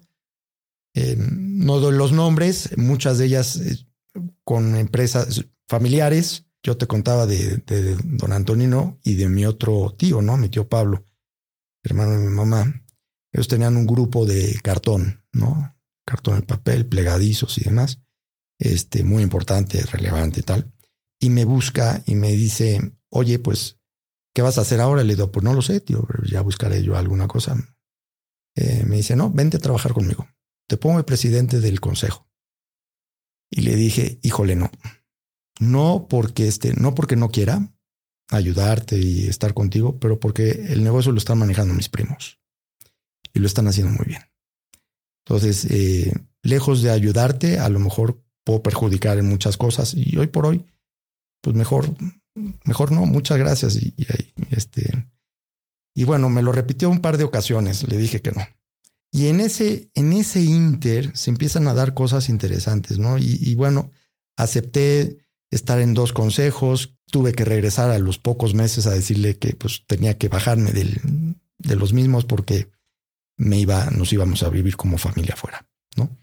Y yo creo que esa fue una de las grandes decisiones que tomamos como familia. Entonces nos fuimos para Roma, estuvimos viviendo en Roma y ahí me permitió pues como un poco pensar, ¿no? Pensar en qué sigue, qué no sigue. Ya había hecho yo alguna, alguna inversión antes eh, con una operadora de fondos en México. Eh, estaba funcionando fantástico. El presidente de, la operadora de fondos se volvió con el tiempo un gran amigo y mentor también, porque mm, la verdad es que me gustaba mucho hablar con él. Pero eso era, digamos, lo que había, ¿no? Que otro día te cuento si quieres la historia porque me metí en esa, ¿no? Pero al final, eh, no, y no me arrepiento, no me arrepiento. Con Luis Cervantes. Con Luis Cervantes, sí. Aquí estuvo Luis Chico y a Luis Papal lo conocí, graduado de Stanford también. Sí, bueno, bueno. Es más, este Chivas y Stanford. Ese era su. Me quedo con el recuerdo de que era de Stanford nada más. Pero bueno, al final, este sí, hombre, no puede estar eh, en, todo igual, ¿no? No puede ser que haber qué diferencias. pero bueno, en fin, con mucho cariño siempre. Bueno, teníamos nuestras llamadas y demás, pero me sirvió ese año como para decir que sigue. Y ahí fue pues el momento en que pensé en cómo rementarme, ¿no? Busqué algunas cosas a través de algunos abogados eh, este, en, en, Italia para hacer alguna cosa, algún negocio en Italia, para entretenerme con temas. Y este proceso de reinvención tiene que ver, más allá de reinvención en el campo profesional y ver a qué negocio te ibas a dedicar, ¿tuviste algún tipo de, y no sé, tal vez hasta durante tu carrera como CEO o ejecutivo, algún asesor, un coach, un terapeuta, alguien que te ayudara un poquito a ordenar tu cabeza? Mira, me ayudaron muchísimo, formé parte de YPO un tiempo, el foro 1, este, el foro 1, era el más jovencito del foro, este, y buscaba eh, realmente ese coaching, ¿no? Este, y la verdad es que les agradezco muchísimo a todos, eh, porque además de que eran empresarios importantes, eh, mucho mayores que yo, en muchos de ellos, no todos, había dos o tres que no se me van a sentir si escuchan tu podcast, que eran más o menos de mi rodada, eh, pero sí, me ayudaban muchísimo para coacharme en algunas cosas. Había unas delicadas o lo que fuera que pues esas las tenías que tú meditar y digerir y tal, ¿no? Me acuerdo el día que me nombran director general en el consejo, a la salida del consejo me llamó don Antonio a su oficina. Me dijo, felicidades. Me dice, bienvenido a la soledad del mando. Eso me quedó clarísimo. O sea, hay veces que tienes que tomar las decisiones y, son tus decisiones. O sea, tuve mentores en todos los sentidos. Este, te puedo hablar de consejos que me dio mi suegro, que eh, con muchísimos que me dio don Antonino, mis tíos. Mira, hasta el mismo don Juan Sánchez Navarro. No sé si conociste a don Juan Sánchez. Ah, Navarro. no lo conocí. Don Juan Sánchez Navarro eh, fue el que creó este, muchos de los organismos empresariales en México y era vicepresidente de Grupo Modelo y accionista. Del equipo de trabajo de don Pablo y de don Félix, eh, yo creo que fue uno de los que ingresaron nuevos en los años 40 o por ahí. Era un señor que tenía una facilidad de, negociación, de palabra y de todo impresionante. Formó muchos de los organismos empresariales, como te decía, ¿no? El Consejo Coordinador Empresarial, la Canacintra, muchos. O tuvo que ver en su creación o, o lo que sea. Entonces, algunos le llamaban el ideólogo de la industria privada en los años noventas, ¿no? Y bueno, eh, me tocó ir con él algunas veces. En alguna ocasión eh, estábamos haciendo la fábrica que te conté en Zacatecas y el presidente Salinas quiso ir. Don Antonio era una persona muy reservada, no le gustaba mucho este, estar en la palestra, como él decía, ¿no? Entonces eh, me dice, bueno, pues vete con, con don Juan. Nos fuimos a Zacatecas, llegó el presidente, se hizo la inauguración, pero en el camino me dice don Juan, Carlitos, porque así me llamaba Carlitos, ponme cinco bullets de lo representativo que es Zacatecas para modelo y para la región. Entonces, pues le puse cosas, ¿no? Será la principal cervecería este, en unos años de, la República Mexicana. Eh, estaremos consumiendo tantas toneladas a los, a los cebaderos tal. Este será la cervecería que más eficiencia tenga y que de hecho éramos el benchmark en utilización de agua por hectólito producido. Cuatro o cinco, no, no me acuerdo exactamente cuáles eran, pero les puse, oye, con esos cinco se aventó un discurso que te mueres. Entonces decía, wow, me gustaría aprender a esto, ¿no? Este, y en una de las bodas que tuvo eh, en su hacienda preciosa, ahí cerquita de las pirámides de Teotihuacán, la boda de uno de sus nietos, estábamos en la mesa y me acerqué y le dije, oiga, don Juan, cuénteme cómo le hace usted para llevar el tema de las relaciones, cómo hace usted para el tema, esta facilidad que tiene oratoria. Este me dijo, uy, Carlitos, si te cuento nos llevaría una vida. Eso fue un sábado, ¿eh? El lunes estoy en mi oficina y teníamos algunos de los ejecutivos del modelo, teníamos como un, un teléfono, este, como el, teléfono presidente. rojo, ¿no? Pero este, el mío no era rojo, era color cremita o lo que sea, pero era que sabía que si tocaba ese era alguno de los señores o algún directivo eh, con alguna cosa importante. Bueno, total, sonó, contesto y era don Juan. Tiene cinco minutos. Quiero que recibas a una persona. Le digo, ¿quién es don Juan? Tengo que preparar algo. Me dijo, mira, es un reportero del Universal y quiere saber del proyecto de Zacatecas. Y le digo, ¿y qué le cuento? Y me dice, así aprendí yo y me cuelga. O sea, cuando me hablas de mentores, es que gracias a Dios y sí he estado muy afortunado de tener mucha gente que Y este proceso de reinvención. Entonces, ¿cómo, ¿cómo te centras? Porque hoy, a ver, invertiste en la operadora de fondos, Finaxes. Hoy eres presidente de Amrest, que tienes, ¿cuántos son, restaurantes? ¿Son más de 2.500? ¿Cuántos son 3.000? Sí, dos mil y tantos, sí, dos mil quinientos, porque tuvimos que vender los que teníamos en Rusia. ¿Cómo, ¿Cómo llegas a esta reinvención y qué implica para ti como, como persona? Digo, te cambiaste de país, cambiaste de industria como ejecutivo y ahora, bueno, pues eres el, ahora sí eres el mandamás de los mandamases. Tú decides si te endeudas y si no, y si te haces de control o no. Cuéntame un poquito de esta transformación. ¿Cómo llegas a eso? Mira, yo creo que, que al final eh, una de las cosas es, eh, yo soy un creyente de que las personas se realizan a través de lo que haces, ¿no? El trabajo es una forma de realizarte. Al final de cuentas, eh, pues eso es lo que sé hacer. O sea, mm, si tú me dices, oye, ¿qué otras cosas? Pues sí, me gusta montar a caballo, me gusta hacer ejercicio, me gusta. Sí, pero lo que me gusta realmente hacer es trabajar, ¿no? Este, y dedicarme y, y ver que las cosas crecen y se desarrollan, ¿no?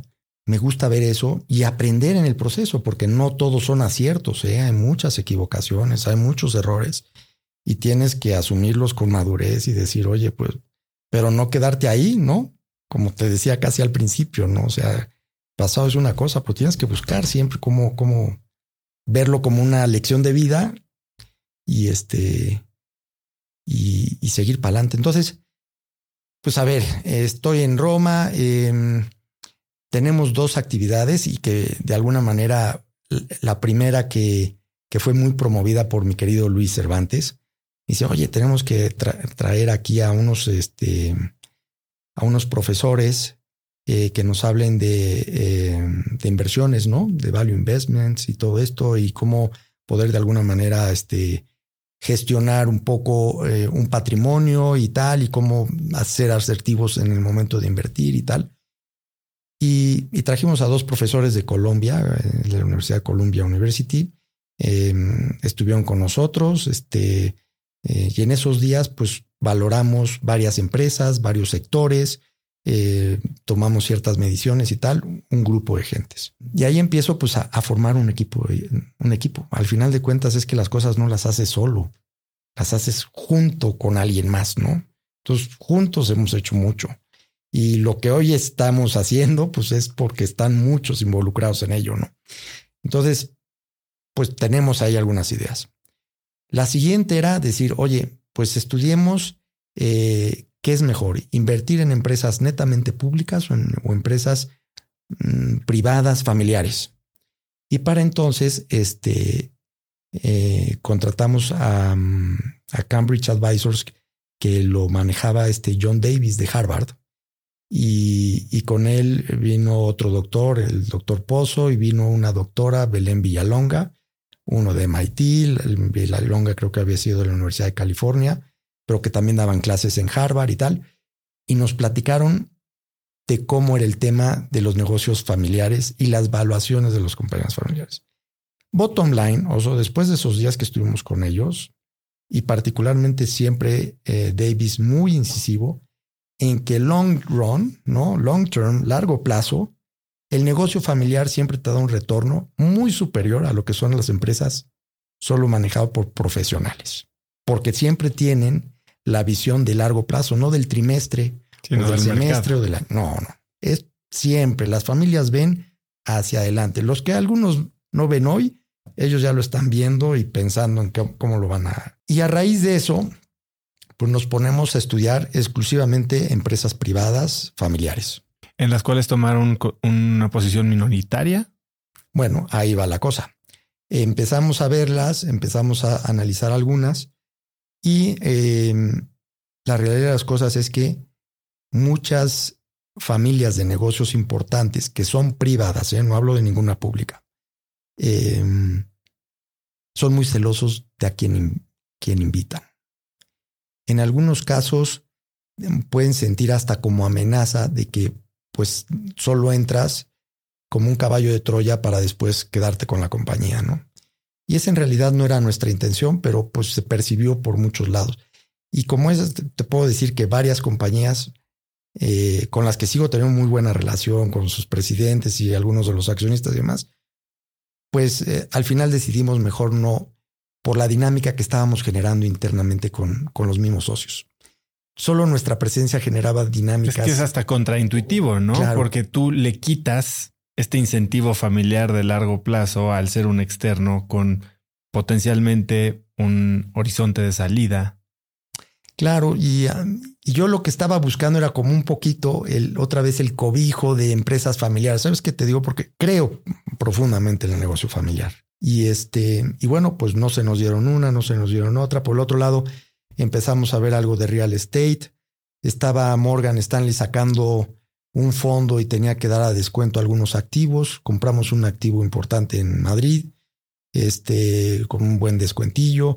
Nos quedamos con él. Después compramos otro inmueble también este, en, el mismo Madrid y demás. Y ahí fue como entré un poco en el tema del real estate con la idea de decir, oye, pues un porcentaje después, base a tu asset allocation, tendrá que ser en real estate, pero solo un porcentaje y, y no muy representativo. En un portafolio como lo, eh, eh, para un perfil de riesgo, y olvídate del tamaño, para un perfil de riesgo como el que tú estabas considerando en ese momento, ¿qué allocation le das a real estate? Como un 5%. Solamente 5%. Sí, como un 5% en, en aquel entonces. Y entonces al final de cuentas, pues dijimos, pues empecemos a comprar edificios este, emblemáticos, en buenas ubicaciones, tal. Y estábamos en ese proceso, empezamos ahí con un área de real estate este, para compra de, edificios y se acerca con nosotros eh, una firma que se llama GBS Finance española y el presidente Pedro Gómez de Baeza me dice, oye, pues tenemos una propuesta para tus activos, este, inmobiliaria colonial, que es una inmobiliaria muy importante en España, quiere comprarlos. Yo no, pues, con la noticia que no quiero vender, o sea, estoy cansado de vender, ¿no? No quiero vender. y me dice, bueno, pues déjanos pensar cómo podemos instrumentar algo y a ver si te acomoda y tal. Y total, hicimos el canje de los inmuebles por una participación en la empresa esta y, la verdad es que estaba muy contento porque independientemente de cómo están las valuaciones hoy y demás, creo en el largo plazo y evidentemente estamos ahí para largo plazo. Entonces, así nos volvemos en una empresa pública, este, cosa que no queríamos, pero nos volvemos pues una parte mm, importante, digamos, del accionariado, ¿no? Y ese es, digamos, un primer pasito. Y después había una, eh, no te doy nombres porque quiero ser respetuoso con todas estas familias, pero seguro alguno te escuchará y sabrá de quién hablo. Eh, una de mis grandes decepciones fue una reunión que tuve en un restaurante en Salacaín, en Madrid, con una familia que aprecio muchísimo y le reconozco muchísimo eh, todo lo que han hecho porque están creciendo como bárbaros. Em, y, era un poco para definir si sí me dejaban entrar o no como socio, ¿no? Que estábamos ahí, un asesor este, financiero, una persona que colabora conmigo desde hace 30 años y que le tengo un gran aprecio. Y bueno, pues exponemos, las preguntas venían mucho en el sentido que te estoy diciendo, ¿no? ¿Y qué me asegura que solo quieres estar en el comité de auditoría, sea un miembro del consejo y que no vas a empezar a comprar a los demás? ¿no? Bueno, al final no se dio, pero llevábamos meses detrás del tema, estudiándolo y demás. ¿Qué te digo? ¿Por qué entramos en los restaurantes?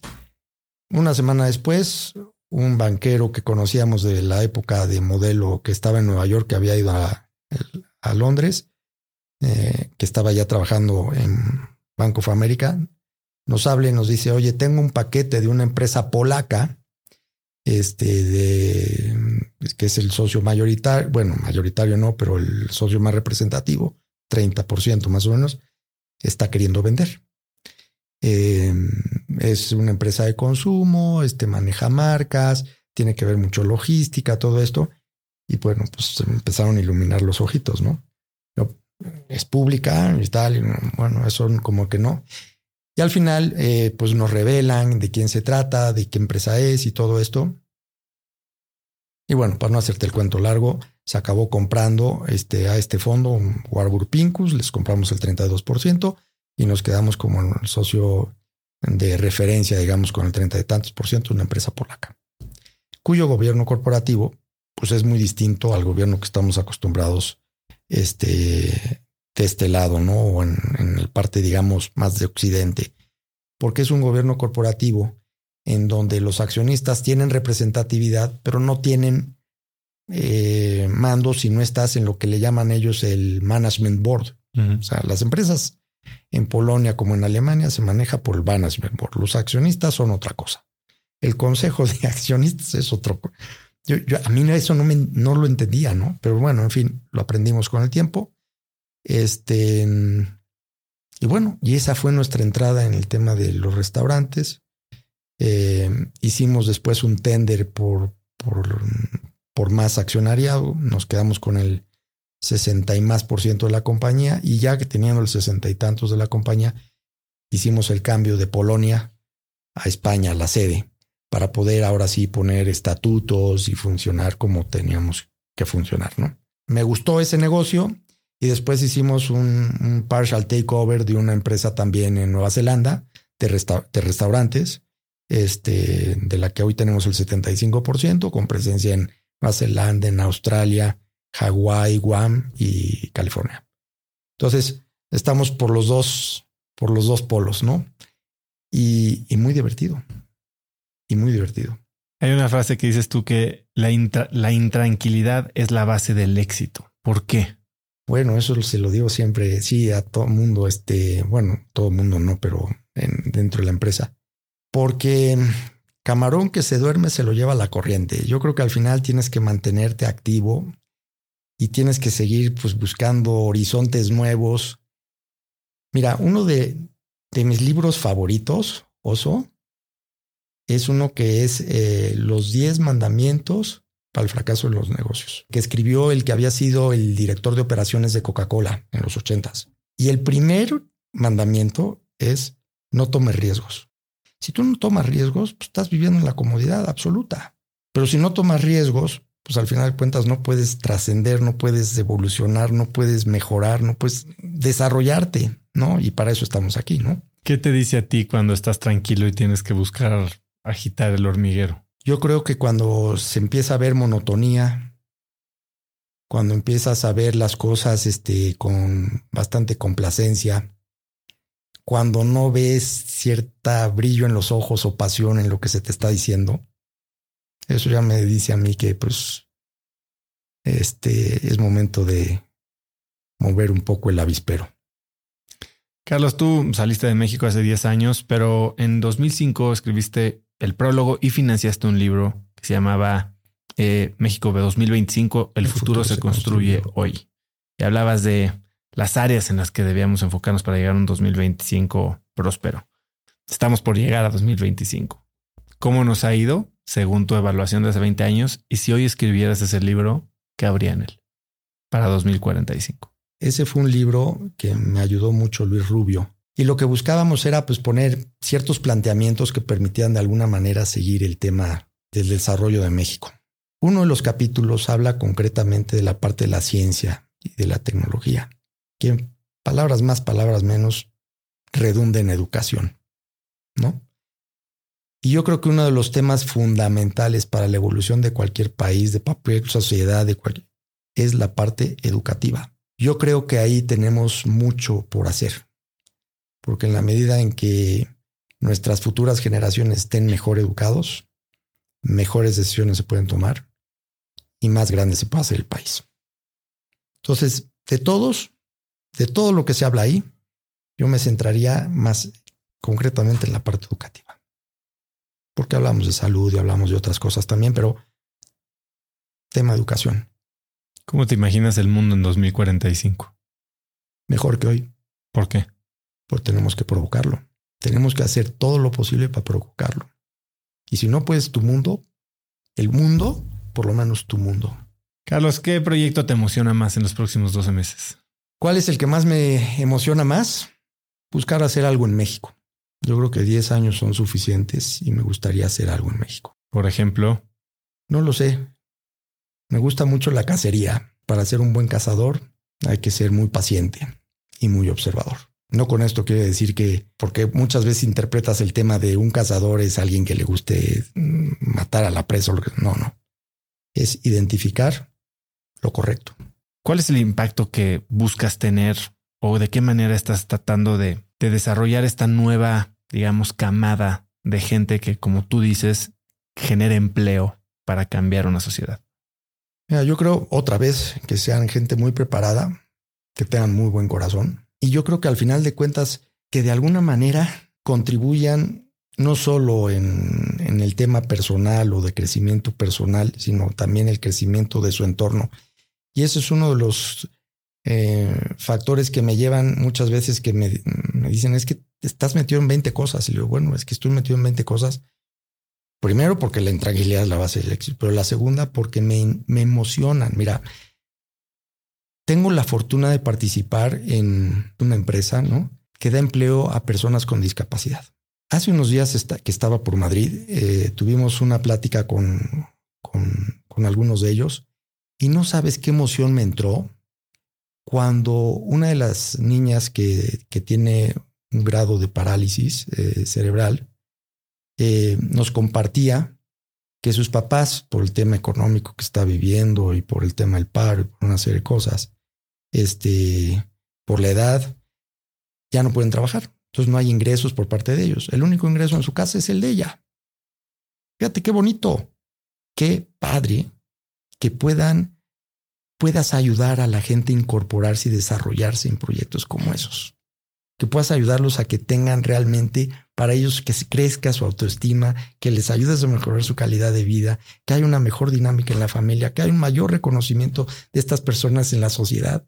Me encanta, me encanta. Entonces, eso es lo que me gustaría que mis hijos vieran, ¿no?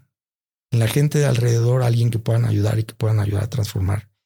Una cosa bien significativa para nosotros durante la época de la pandemia, eh, que la pasamos duritas, ¿eh?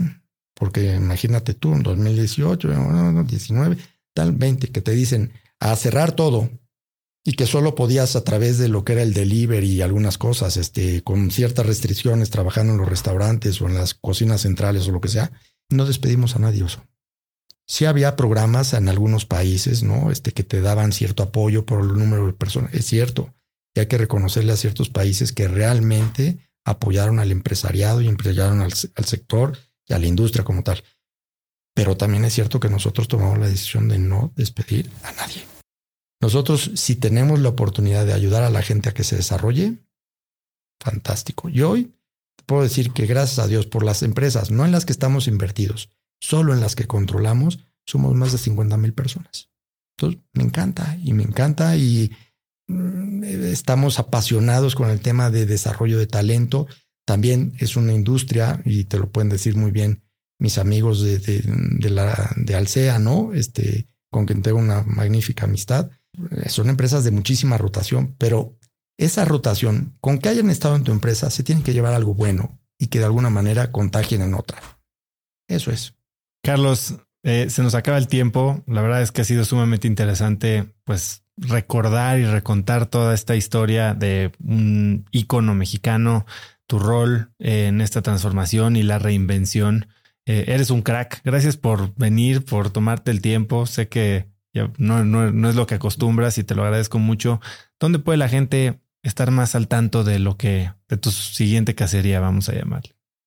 De mi siguiente aventura, por decirlo. Tu siguiente aventura. Eh, bueno, pues estoy en LinkedIn, ¿no? Este Carlos Fernández González, Grupo Finaxes, ahí me pueden perfectamente contactar y trataré de contestar este cualquier mensaje que me llegue. ¿Algo que quieras agregar, Carlos? No, pues agradecerte mucho. Tú dices mucho de los cracks y todo. No, el crack eres tú, mi querido oso, porque al final de cuentas es una gran iniciativa. Te felicito. Mucha gente lo escucha y sobre todo tenemos que de alguna, de alguna manera orientar también a los chavos que vienen detrás en las cosas y aprender de los que ya vivimos ciertos descalabros, siempre, siempre es muy positivo. Felicidades, Oso. Muchas gracias por tu tiempo y gracias por tus palabras, Carlos. No, gracias a ti.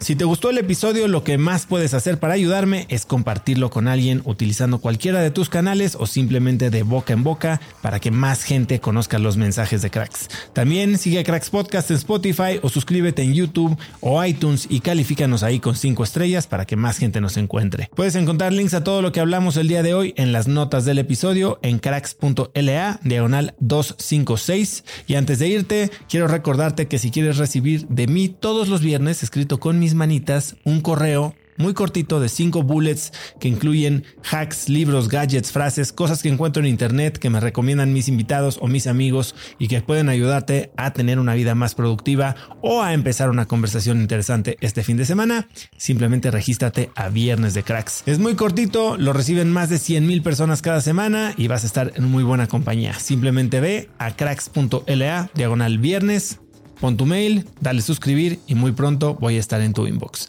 Eso es todo por hoy. Yo soy Osotrava y espero que tengas una semana de cracks. Este episodio es presentado por Cracks Mastermind. Cracks Mastermind arranca un nuevo ciclo anual y quiero invitarte a aplicar para ser parte de esta comunidad. Pero, ¿qué es Cracks Mastermind exactamente? Bueno, Cracks Mastermind es una comunidad de mexicanos y mexicanas con negocios exitosos. Pero no solo eso, también compartimos una mentalidad de crecimiento y buscamos vivir intensamente para tener resultados extremos que tengan impacto en nuestras empresas y nuestra sociedad. Como siempre lo decimos en Cracks Mastermind, agradecidos, mas nunca conformes. Fundó esta comunidad en 2021 para darle a sus miembros herramientas y experiencias que les permitieran escalar su negocio e incrementar su facturación al mismo tiempo que escalan el nivel de intensidad y de satisfacción en todos los aspectos de sus vidas. En Cracks Mastermind tenemos un lema, vidas intensas y resultados extremos. Sí hay manera de tenerlo todo, sí podemos crear negocios enormes y tener vidas que en verdad disfrutamos vivir. Si tienes una empresa grande y estás escuchando esto, considera esto como una invitación mía y formal para formar parte de este grupo porque estoy seguro de que podemos lograr todo eso juntos en comunidad. Quedan muy pocos lugares para el ciclo anual, así que si quieres ser parte, llena tu aplicación en cracksmastermind.com y espero verte muy pronto. Una vez más, es cracksmastermind.com. Este episodio es presentado por LAPI Laboratorio Médico. Si bien Cracks es el podcast número uno de negocios y tecnología, he notado que los temas relacionados con el bienestar y la calidad de vida son de los que más interés generan con la audiencia. Cada vez somos más conscientes de la importancia de nuestra salud y debemos aprovechar las herramientas que tenemos a nuestro alcance para mejorarla. LAPI Laboratorio Médico brinda a las compañías herramientas de salud laboral como exámenes de ingreso y análisis médicos periódicos para garantizar la salud de su personal vía unidades móviles en sitio o en sus múltiples sucursales en la República Mexicana. Si quieres elevar la salud de tu personal, LAPI te ofrece asesoría sin costo y 30 días de crédito para cubrir tus necesidades a nivel nacional ingresando a cracks.la diagonal LAPI. LAPI se escribe L-A-P